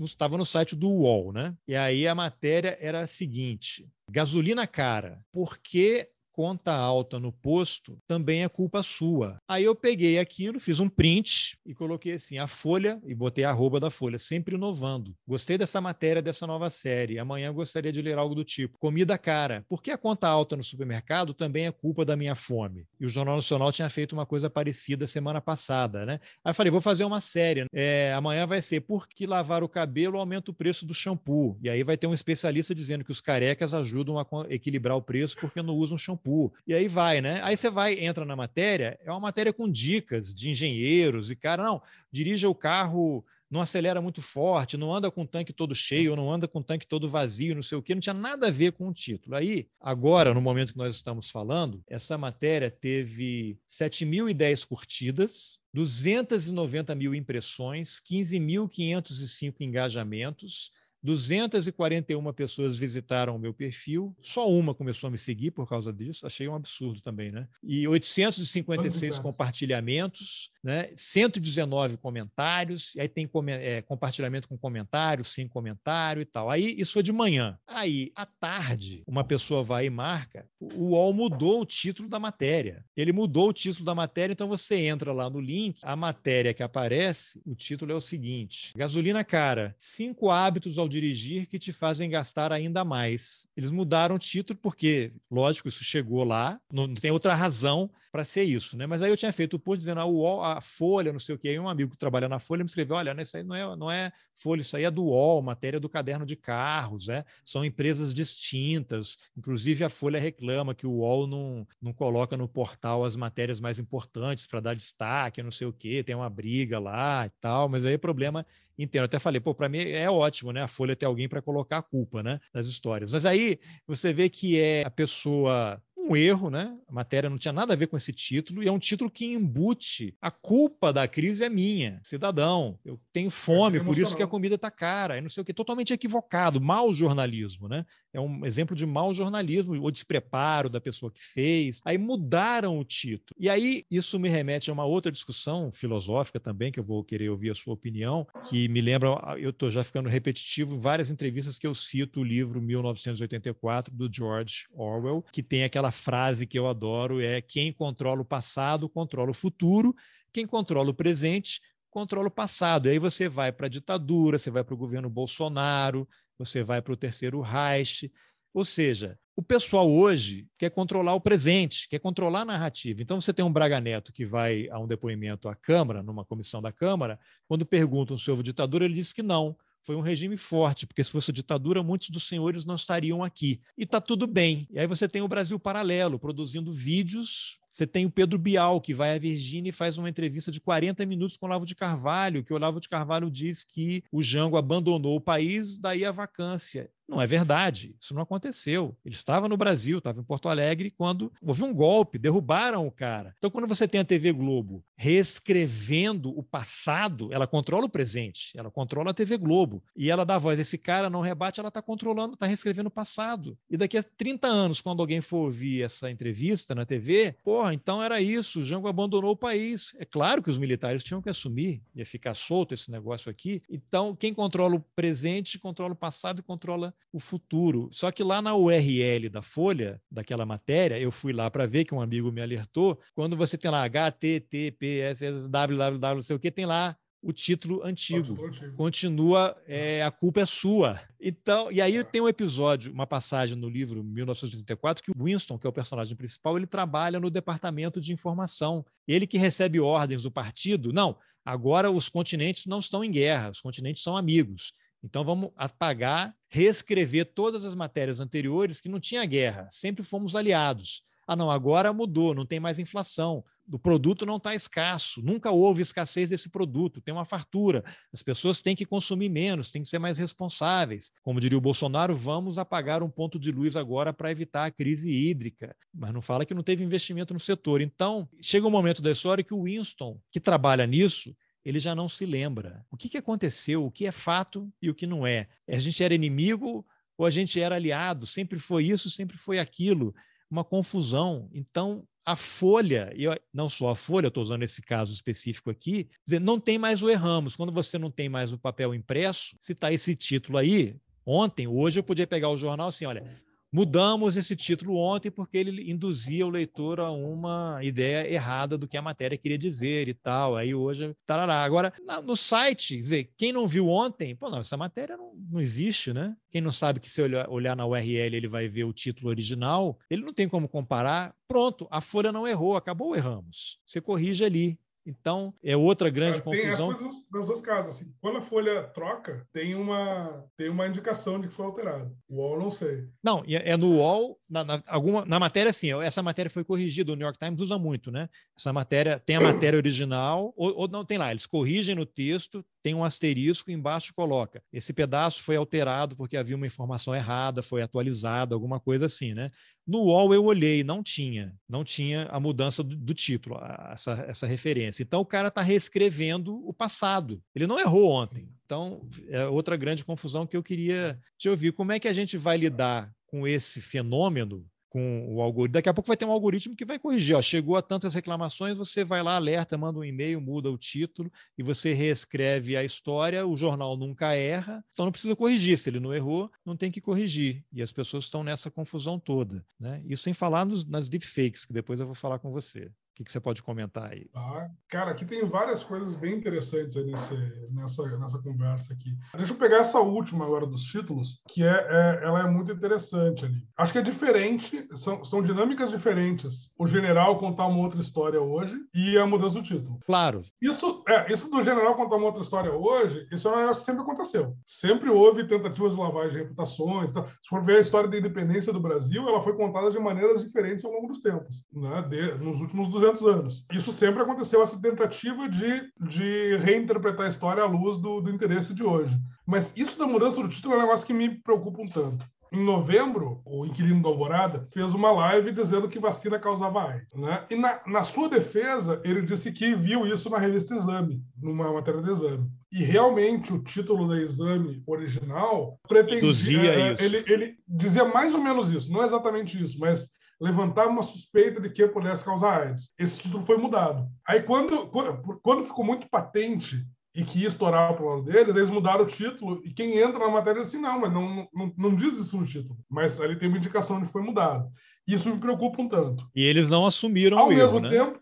Não assumiram não o assumiram erro. erro. Não assumiram o erro. Eu não lembro quem foi que documentou essas mudanças do título, mas é possível ver no Internet Archive, por exemplo. Isso me preocupa bastante ali, inclusive questões de, de informação pública mesmo, em sites de governo, etc., a possibilidade de modificar algumas coisas ali. Isso Você é tem esse exemplo recente aí desse relatório do Ministério da Saúde dizendo que cloroquina é bom e vacina não. Né? Aí o cara vai e muda. Não, nunca dissemos isso. E aí? Sim, sim. É, isso, isso, isso é uma coisa que me preocupa. Ao mesmo tempo, acho muito difícil, pelo volume de conteúdo que é gerado todo dia hoje, isso virar uma, uma questão de alterar todo histórico. Né? Em, em coisas pontuais, acho que, vai, que deve acontecer com uma frequência, mas é muito difícil alterar todo histórico. A gente ainda tem um histórico para consultar. Mas eu queria puxar aquela história do cara da fome, porque ela é, traz essas duas, desculpa, tanto a do cara da fome, que foram milhões, e esse, eu fui vendo ao longo do dia, eu fiquei assim, capturado, caramba, estão curtindo, estão compartilhando. Eu falei, não vou fazer nada hoje, vou ficar é. só olhando isso aqui. Aqui em São Paulo, eu também, eu morava na Santa Cecília, no, no começo da pandemia, e ali está muito grande a questão da desigualdade, está muito triste. Nos primeiros meses da pandemia, passava um cara berrando, pelo amor de Deus, estou com fome, etc. Eu fico pensando em quantas pessoas sentem a mesma fome que o Marcos e que não chamaram a atenção que ele chamou em ti para serem filmadas. Né? Aqui em São Paulo, cada vez mais tem cartaz, o, o, o, pessoal é muita concorrência pela atenção de quem tem umas moedas para a esmola. A economia da atenção está até nisso. Começou, eu, eu, eu via um cara na ponta de lá da Paulista dizendo, por favor, me ajude a comprar, deu algum trocado para eu comprar a ração para meu cachorro. Hoje tem um cara que tem 10 cachorros, né? Isso é a maneira dele de chamar atenção para pedir esmola. Diz, não estou pedindo para ele, estou pedindo meu cachorro. Tem famílias inteiras. E os caras fazem cartazes cada vez mais dolorosos, assim, de ler. Esses cartazes cada vez mais dolorosos não tinha cinco anos atrás. O cara com 10 cachorros não tinha um ano atrás. É, e, e, tem Sabe, o, Pix agora no cartão, né? No cartaz. Pix, e sim, sim, o, o, o, cara, o cara bota Pix. Eu já vi um com QR Code de Pix, inclusive. O Banco ah, Central, o Banco Central está capturando informação do cara de rua, porque ele, se ele tem um Pix, ele talvez tenha um celular, assim, ele está ali monitorado. É, porque as pessoas também não estão mais andando com dinheiro. Mas tu percebe que essa dinâmica da economia da atenção também funciona aí. Aquela senhora que tu disse que, que também tinha fome, mencionou muito sobriamente a sua fome com vergonha e tal, ela não chama a mesma atenção que o cara que berra é fome que eu tenho. Ela não chama a mesma atenção que o cara que berra, pelo amor de Deus, estou com fome. Ela não chama tanta atenção quanto o cara dos 10 cachorros. Uma vez, na Liberdade, veio um cara me pedir, o cara dizendo assim, por favor, me arruma um trocado para eu tomar cachaça, eu quero tomar cachaça. E aí o cara, teve uma hora que eu passei por ele, o cara muito sinceramente falou assim, eu nem bebo. Mas se eu disser que eu tenho fome, as pessoas não me dão dinheiro. Cara, cara numa é, lógica é inversa, dinâmica. é a lógica da radicalização do algoritmo, né? O gatinho mais fofo. Vou ter que dizer que eu, eu quero usar drogas, me dá um dinheiro. É a mesma dinâmica. Porque assim, ah, eu vou, eu vou dar dinheiro para esse aqui porque ele é sincerão. É a mesma dinâmica que levou ao voto no Bolsonaro, é a mesma dinâmica que levou aos fãs do Olavo de Carvalho, mas a economia da atenção que é uma, acabou entrando em todos os aspectos da vida, inclusive offline. E isso, isso é, é bastante complicado ali. É a mesma dinâmica que faz com que o site dê o título A gasolina está cara e a culpa é sua. Tá todo mundo brigando por atenção. Isso é um nó cego que não tem como desamarrar em nível de sociedade, na escala da sociedade inteira, na escala de um país inteiro. O único jeito de desamarrar esse nó cego é pessoalmente cultivando certas disciplinas, certos hábitos de com que que eu engajo, porque se eu engajo, quem é que ganha com isso, etc. Se o cara faz uma matéria, essa essa matéria certamente teve muito mais cliques, muito, muito, muito, muito, muito mais cliques do que uma matéria dizendo entenda por que a gasolina está cara. Claro, Porque provavelmente matéria... foi a, a, matéria mais acessada do jornal ontem, que só comigo aqui tem a quantidade de comentários de pessoas dizendo que clicaram Pô, e a matéria não tem nada a ver, é uma matéria técnica. É. E aí, assim, como é, que, como é que o site ganha dinheiro? De um lado, a assinatura, de outro, de outro, a publicidade que aparece ali. Quanto mais gente vê aquela matéria, mais gente vê a publicidade e o custo por. É, eles cobram custo por mil. Por mais que o dinheiro de publicidade online seja pingadinho ali, pinga mais. É, é, interessante porque aquela, aquele episódio do Antônio Risério, que eu comentei há pouco lá, que teve a, o abaixo-assinado dos jornalistas, na resposta do diretor de redação na matéria que a Folha publicou no dia seguinte, ele até disse lá, a gente contabilizou aqui, o artigo e as matérias relacionadas e artigos representaram apenas 1% do volume de tráfego do, do material publicado naquele dia no jornal. Aí você vê a relativização, o cara está fazendo uma associação, porque tráfego é dinheiro, né? Quando você está lidando disso daí. Então foi 1%. Pois é, mas deu uma confusão danada que motivou um abaixo assinado e só 1% de todo mundo que entrou no, no, no site é que se interessou por esse assunto, ou, ou nas redes sociais, né? É, aí eu, eu perguntaria curioso. se era 1% dos PVs ou dos UVs. Eu perguntaria se é 1% apenas o dia que foi publicado ou no conjunto dos dias em que a matéria foi chamada. É, foi no caso em dois dias. O dia que foi, na verdade, saiu no domingo, eu é. acho, né? E a matéria saiu na quarta-feira, uma coisa assim. Porque tem, tem, várias maneiras de tu contabilizar uma audiência, né? Tu pode contabilizar a audiência apenas um dia que é publicado. É, a contabilidade tá? se presta a várias é coisas. Você domingo, que é de uma família de contabilistas, é, né? É, se, se, é, se é, é, publicado no domingo, domingo é um dia de baixa leitura. Só que um, um, texto desses é lido ao longo de vários dias. Ele continua dando audiência nos dias seguintes, especialmente quando tem uma resposta e eles colocam chamada para esse texto. Aí outra pessoa responde o texto. Não, então e é na Ilustríssima, né? Um caderno de leitura mais longa que as pessoas guardam para ler é. depois. Eu, eu diria que essa história de só deu 1% da audiência no dia que foi publicado. Mas uma, uma malandragem do jornal. Na verdade, ele usou isso para diminuir a importância do abaixo-assinado das reações contrárias. Exato, exato. Eu diria que não é bem assim. Se for olhar o número ao longo de mais Folha, dias abra aí para o Marcelo, né? Abre esse pacote não, não, de dados não, não quero Mais, não quero mais, não quero mais, não. Não, mas eu quero, as pessoas é, querem saber. É, em nome da é. transparência é, que o jornal tanto defende, libera aí esses é, dados. É, não, eu, parei de cuidar da audiência deles há cinco anos, estou muito feliz. Mas não, não por isso, vai ser a vida tá boa, sabe? A vida tá boa, não, não, não faço questão de, de figurinha repetida não completa algo. não, mas só uma auditoria, uma auditoria independente. Cara, é, é muito isso. E E como tem várias maneiras, vários pontos de medir audiência, é possível fazer vários discursos a respeito, tanto tanto mostrando que foi muito bom, quanto mostrando que não foi tudo isso. Sabe, assim, dependendo de, do critério utilizado para fazer o recorte, eles conseguem dizer que foi ótimo ou que foi insignificante. Mas, enfim, isso, isso é dinâmica da coisa. E a gente precisa entender essas dinâmicas na hora em que a gente está interagindo com as coisas. Quanto melhor a gente entender essas dinâmicas, mais a gente, melhor a gente pode decidir com o que, que a gente está interagindo e qual é o efeito disso. É, na verdade, como você falou, não tem uma resposta, não existe a resposta e é impossível controlar, porque cada pessoa vai reagir de acordo com a sua história, com como ela é afetada por aquilo, como está o estado, o estado de ânimo dela naquele momento. Agora, você tem a lógica capitalista de mercado do jornal, né? As pessoas têm uma ilusão também que o jornal ele está em busca de não sei o quê. Jornal é uma empresa. Por acaso o cara faz jornal. Ele podia estar tá fazendo pão, ele podia estar tá fazendo sapato. Por acaso ele faz jornal e o objetivo é ganhar dinheiro. Então isso já virou uma dinâmica da Folha e outros jornais, e é o que o, o abaixo assinado também menciona, você vai publicar. Quando o jornal, o Ombudsman dá voz ao jornal dizendo que não vai mudar, o Narlock continuará como colunista, é porque é uma decisão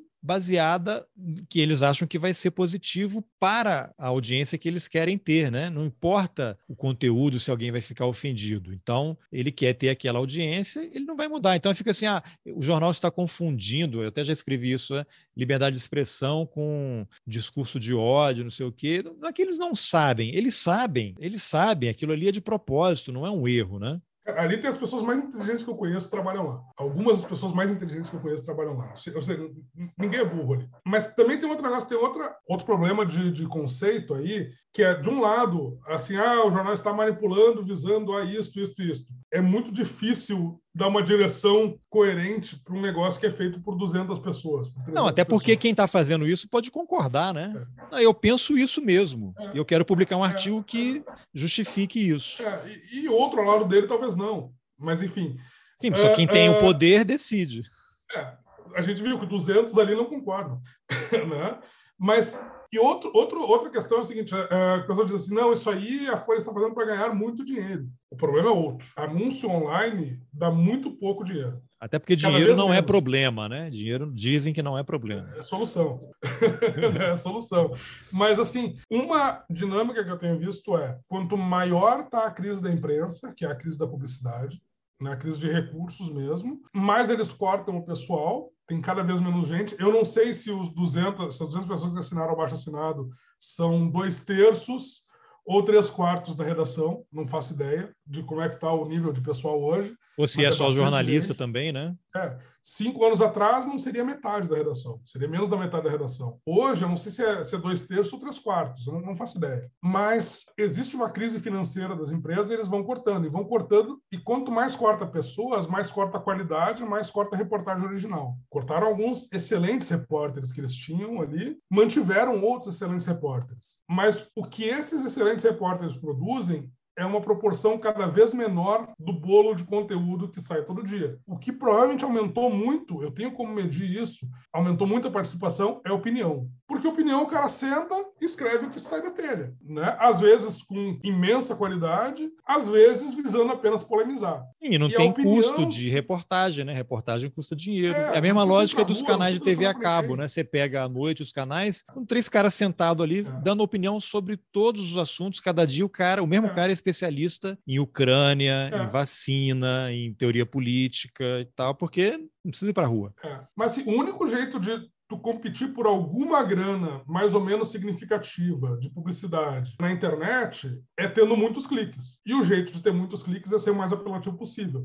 Então, se tu vai olhar a composição dos colunistas, ela é cada vez mais voltada para pessoas estridentes, né? Pessoas que berram para chamar atenção. É o cara que grita é fome que eu tenho. Esses caras então, assim, o, o jeito de tu ter mais cliques para ganhar um pouquinho mais de um bolo de publicidade cada vez reduz é colocar pessoas mais estridentes que vão gerar polêmicas, que vão gerar mais cliques para acompanhar um, um, uma treta. Né? E aí tem aquilo que eu falei, do, que eu fui à farmácia e aí sabiam que eu era tinha sido assinante do Globo, né? Porque ah. você falou aí, a publicidade online dá pouco dinheiro. Então aparece o anúncio ali, eu nunca entro em nenhum anúncio, né? Ele está ali na minha tela, mas eu não, nem estou prestando atenção naquilo na grande maioria das vezes. Só que quando eu estou naquela página, mesmo que eu não clique, o jornal está capturando a minha informação. Ele está minerando os meus dados ah, ele está lendo essa matéria. Essa matéria tem anúncio daqui, daqui, dali. E ele está vendendo a minha informação. Outro dia, por curiosidade, eu entrei no site do, do New York Times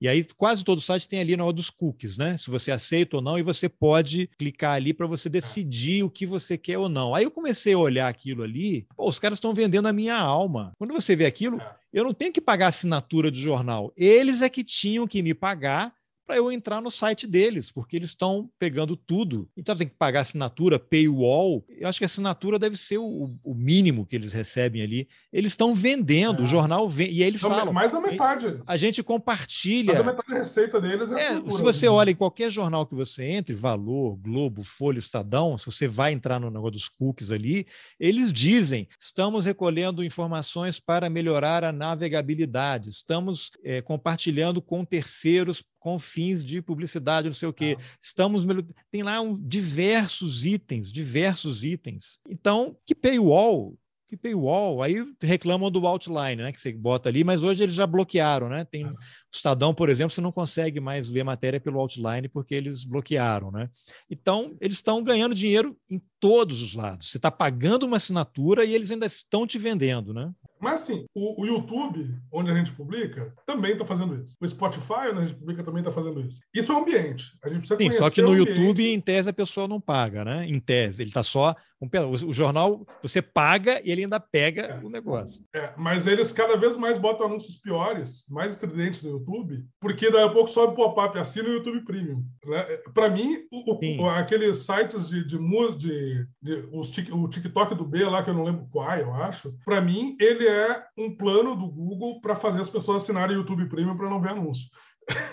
isso acontece. Não, não, duvido que seja isso, mas assim, eu, eu brinco que é. Assim, Sim, você dá a degustação e depois tira. Agora é, eu quero, estou viciado. É, mas assim, o modelo de negócio é esse. É muito difícil escapar de um modelo de negócio. Escapar das garras. Principalmente quando ele dá certo e dá dinheiro, né? Exato. Ou quando dá pouco dinheiro e gera excedência. Então, o que, que eu faço pessoalmente, assim, como, como consumidor de informação? Eu gosto de dar visibilidade para as melhores reportagens. Eu não vou dar visibilidade para o que tem de pior, não vou dar visibilidade para. Eu vou comentar o que tem de pior sem dar o link, e o que tem de melhor eu promovo. Cara, assim, eu, eu faço questão. De, eu vejo uma reportagem muito bem feita das pessoas que ainda estão tocando violino no Convés lá. Cara, eu vou dizer assim, meus parabéns para o fulano de tal. Geralmente são meus amigos ali.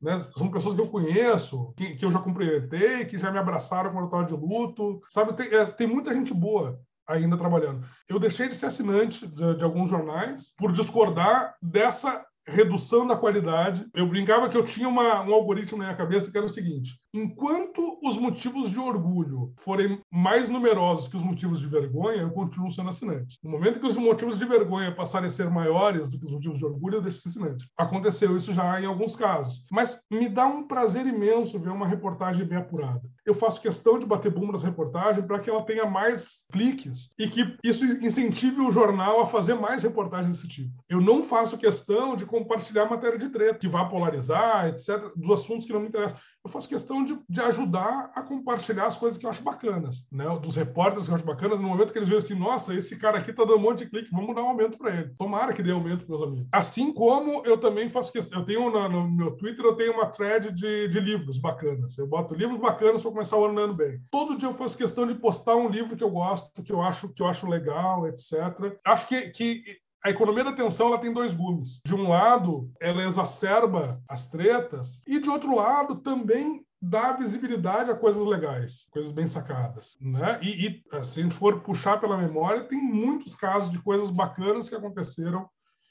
Padre Júlio. Padre Júlio é um, um baita exemplo disso. Quando a, a, a, deputada estadual Janaína saiu atacando ele, que ele, sei lá o que, que ela falou dele, mas ela falou horrores dele. Eu faço questão de esquecer os horrores que eu leio. Né? O que ele ganhou de doação, naquele mês ele ganhou o equivalente a 10 meses de doação, parece, sabe? É, porque as pessoas começaram a dizer assim: ah, como ela tá falando mal, ajude o Padre Júlio. As pessoas começaram a compartilhar o Pix do Padre Júlio.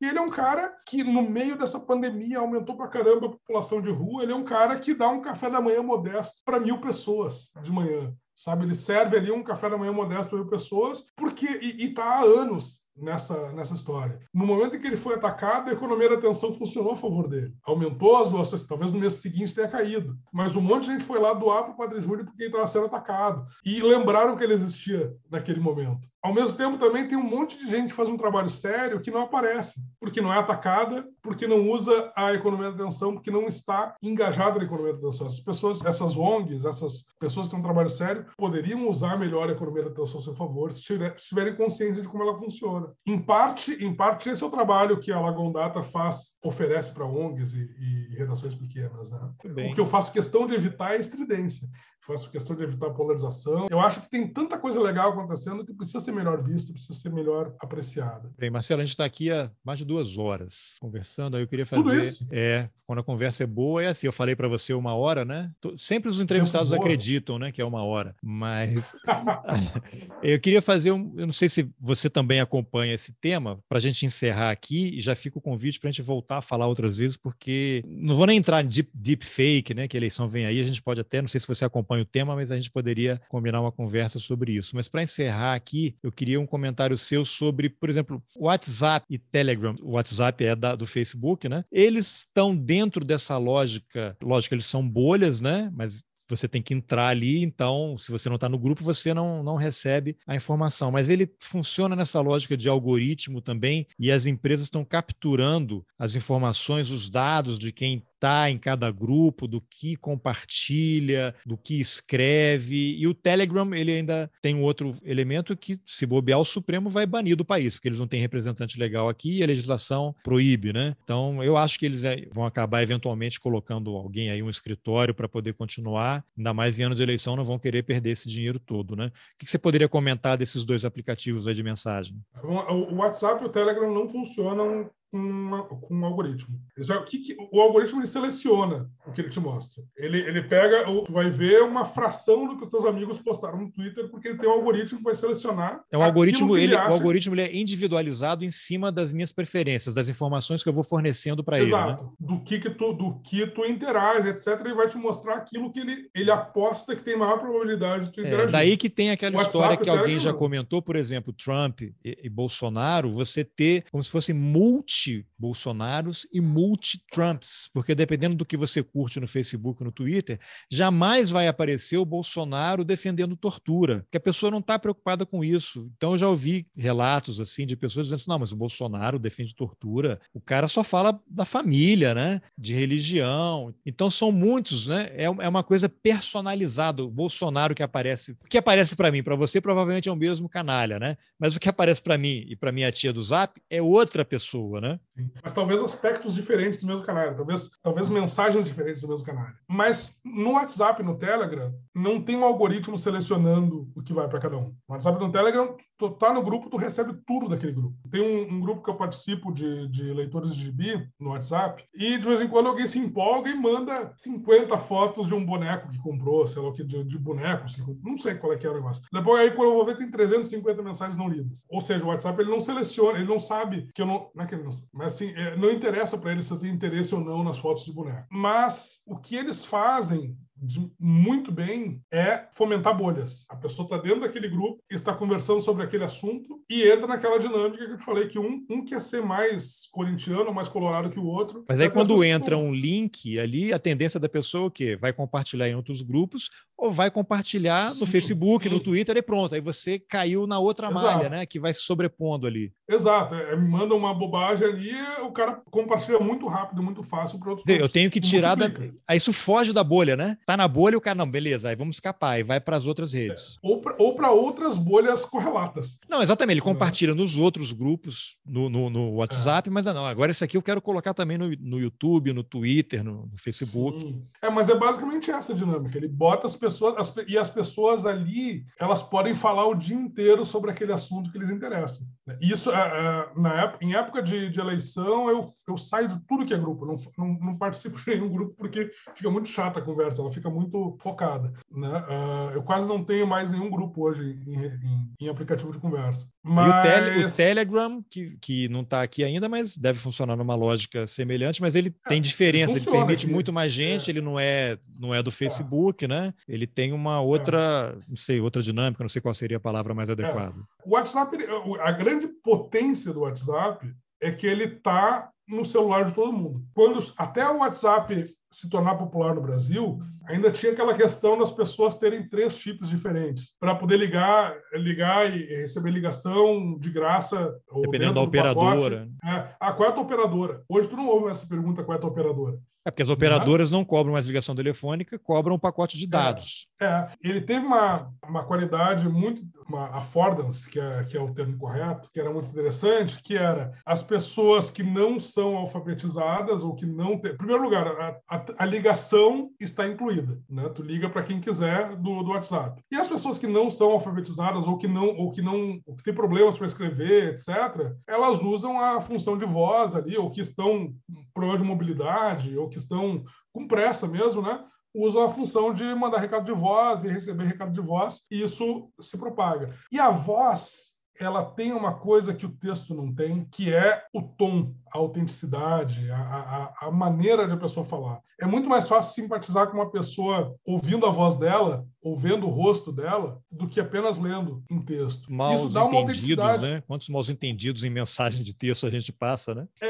E aí, em época de eleição, circulam os áudios de WhatsApp, né? Eu já vi pessoas dizendo assim: não, um coronel do exército me disse que. Não disse para ele. Soltou o áudio na internet e esse áudio circulou, inclusive em grupos que essa pessoa participava. falar a, a, os imitadores, né? Alguém grava alguma é, coisa e, e diz que é o coronel fulano exato, de tal. É. Eu posso gravar um áudio dizendo que eu sou o deputado do Rio Grande do Sul, e, e, e as pessoas vão dizer, não, sotaque é gaúcho, deve ser um deputado do Rio Grande do Sul mesmo. Não, eu tive um exemplo. O meu sogro, ele é militar da reserva. Estava com a mulher dele, é, que ele casou de novo, né? Que ele é viúvo. É, ela recebeu um áudio de uma amiga, ela colocou para tocar. Ah, é que é o coronel fulano de tal falando. Época depois da eleição, início, início do governo Bolsonaro, aquela confusão toda. Uma coisa, eu nem lembro o que, que era, mas uma dessas coisas absurdas aí. Aí ele estava junto ali, ele ouviu e disse: não, não. Esse não, eu conheço essa, a pessoa que foi mencionada aí. Não é ele, essa não é a voz dele. Quer dizer, esse negócio estava sendo compartilhado sei lá quantas vezes,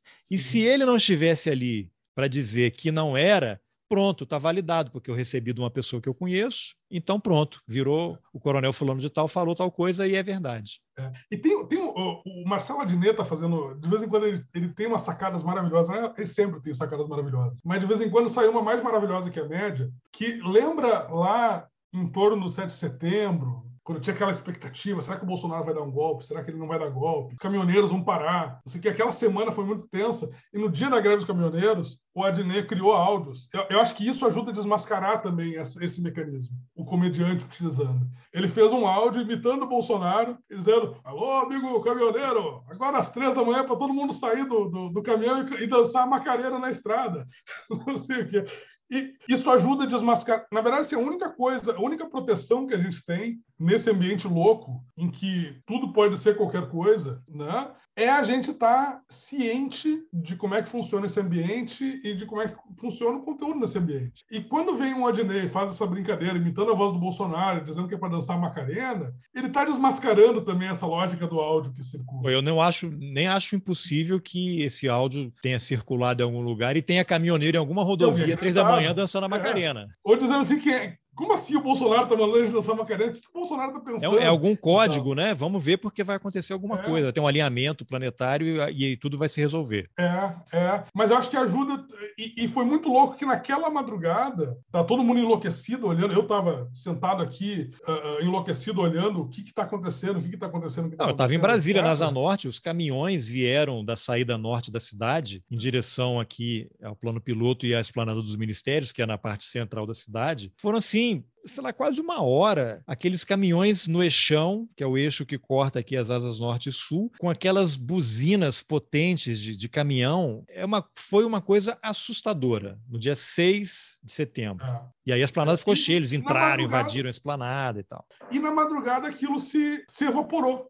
Né? Aquela movimentação que até, até às 11 da noite parecia que a gente ia acordar com um tanque na rua, às quatro da manhã já não tinha mais aquilo. Em parte tem a ver com o, o Bolsonaro ter recuado, mas em parte também acho que vem desse movimento também de satirizar a coisa. É, agora eu acho que ele fez um discurso em Brasília em que houve, segundo o relato da imprensa, 11 tentativas de invasão do prédio do Supremo naqueles dias. Ninguém foi preso. Agora vai um sem terra acampado ali puxar um cortador de unha Exato. e ele ia ter levado uma surra, iam ter preso o cara e enquadrado ele na Lei de Segurança Nacional. 11 tentativas de é. invasão, ninguém foi preso e depois ele foi a São Paulo e lá ele fez um discurso radical mesmo, né? Atacou Sim. todo mundo. Eu acho que se ele tivesse feito o discurso que fez em São Paulo, em Brasília, a situação teria sido teriam invadido o Supremo. O pessoal não ia dar conta, até porque é. parte da polícia pensa daquele jeito. É, eu não acho impossível não. E é, ali em Brasília, ali na frente do Congresso, sempre tem algum acampamento. Eu lembro uma, em 2010 tinha indígenas acampados ali por meses e eu fui entrevistá-los para a MTV uma época, não lembro, eu fui fazer umas matérias na Câmara, assim, ó, vamos entrevistar os indígenas também, vamos, vamos ouvi-los e tal. E um dia, uma manhã de domingo, eu sou acordado por um telefonema de um indígena, tá, tá vindo a polícia aqui bater na gente, a gente não tem para onde ir, o que a gente faz? Eu acionei uns amigos em Brasília para noticiar e tal, mas eles foram expulsos de lá. E, e, e aqueles, aquele acampamento que teve... 300? Tal, talvez no mesmo lugar. É? Da Sarah Winter. É, os 300 que talvez eram 50, mas talvez fossem 10. É, daquele grupo da Sarah Winter que agora perdeu uma ação é. na justiça contra Débora Diniz, né? Vai ter que pagar um dinheirão agora aí. É. Agora ela tá contra, né? Agora ela, ela mudou, mudou de pele de novo, agora ela tá contra contra. É, é curioso voltou a ser feminista. Né? É, é, eu não sei se voltou a ser feminista, mas assim, ela está ela tá crítica ao governo. E sobre o Telegram, para a gente finalizar aqui, porque e são WhatsApp e Telegram não tem controle, né? Não tem um controle das redes sociais, não, é impossível, porque ninguém sabe o que está acontecendo ali dentro, né? E aí você tem um monte de matéria, né? Tem grupo de tudo, né? De pedofilia, tráfico de drogas, de armas, de assalto. Ali você tem qualquer coisa e não há como controlar, né? O Telegram ele, ele, ele tem pouca penetração no Brasil. Deve ter aumentado um pouco depois que eles começaram a focar em vamos pro Telegram, vamos pro Telegram, vamos pro Telegram. Ele geralmente ele tem mais gente participando dele quando o WhatsApp cai. Exatamente. Né? Ele é um sistema mais aberto de várias maneiras. Tu consegue ver o que está sendo publicado em grupos de que tu não participa. Isso é isso é interessante para pesquisadores. Ele tem essa possibilidade de grupos imensos, de milhares de pessoas, né? Muitos milhares de pessoas, mas mais do que com a limitação do, do WhatsApp. E ele não tem a limitação que o WhatsApp te dá que hoje só pode compartilhar uma coisa para cinco, para cinco pessoas ou grupo. No, no Telegram não tem isso, ele permite espalhar muito mais. Mas, ao mesmo tempo, ele tem menos penetração. Então,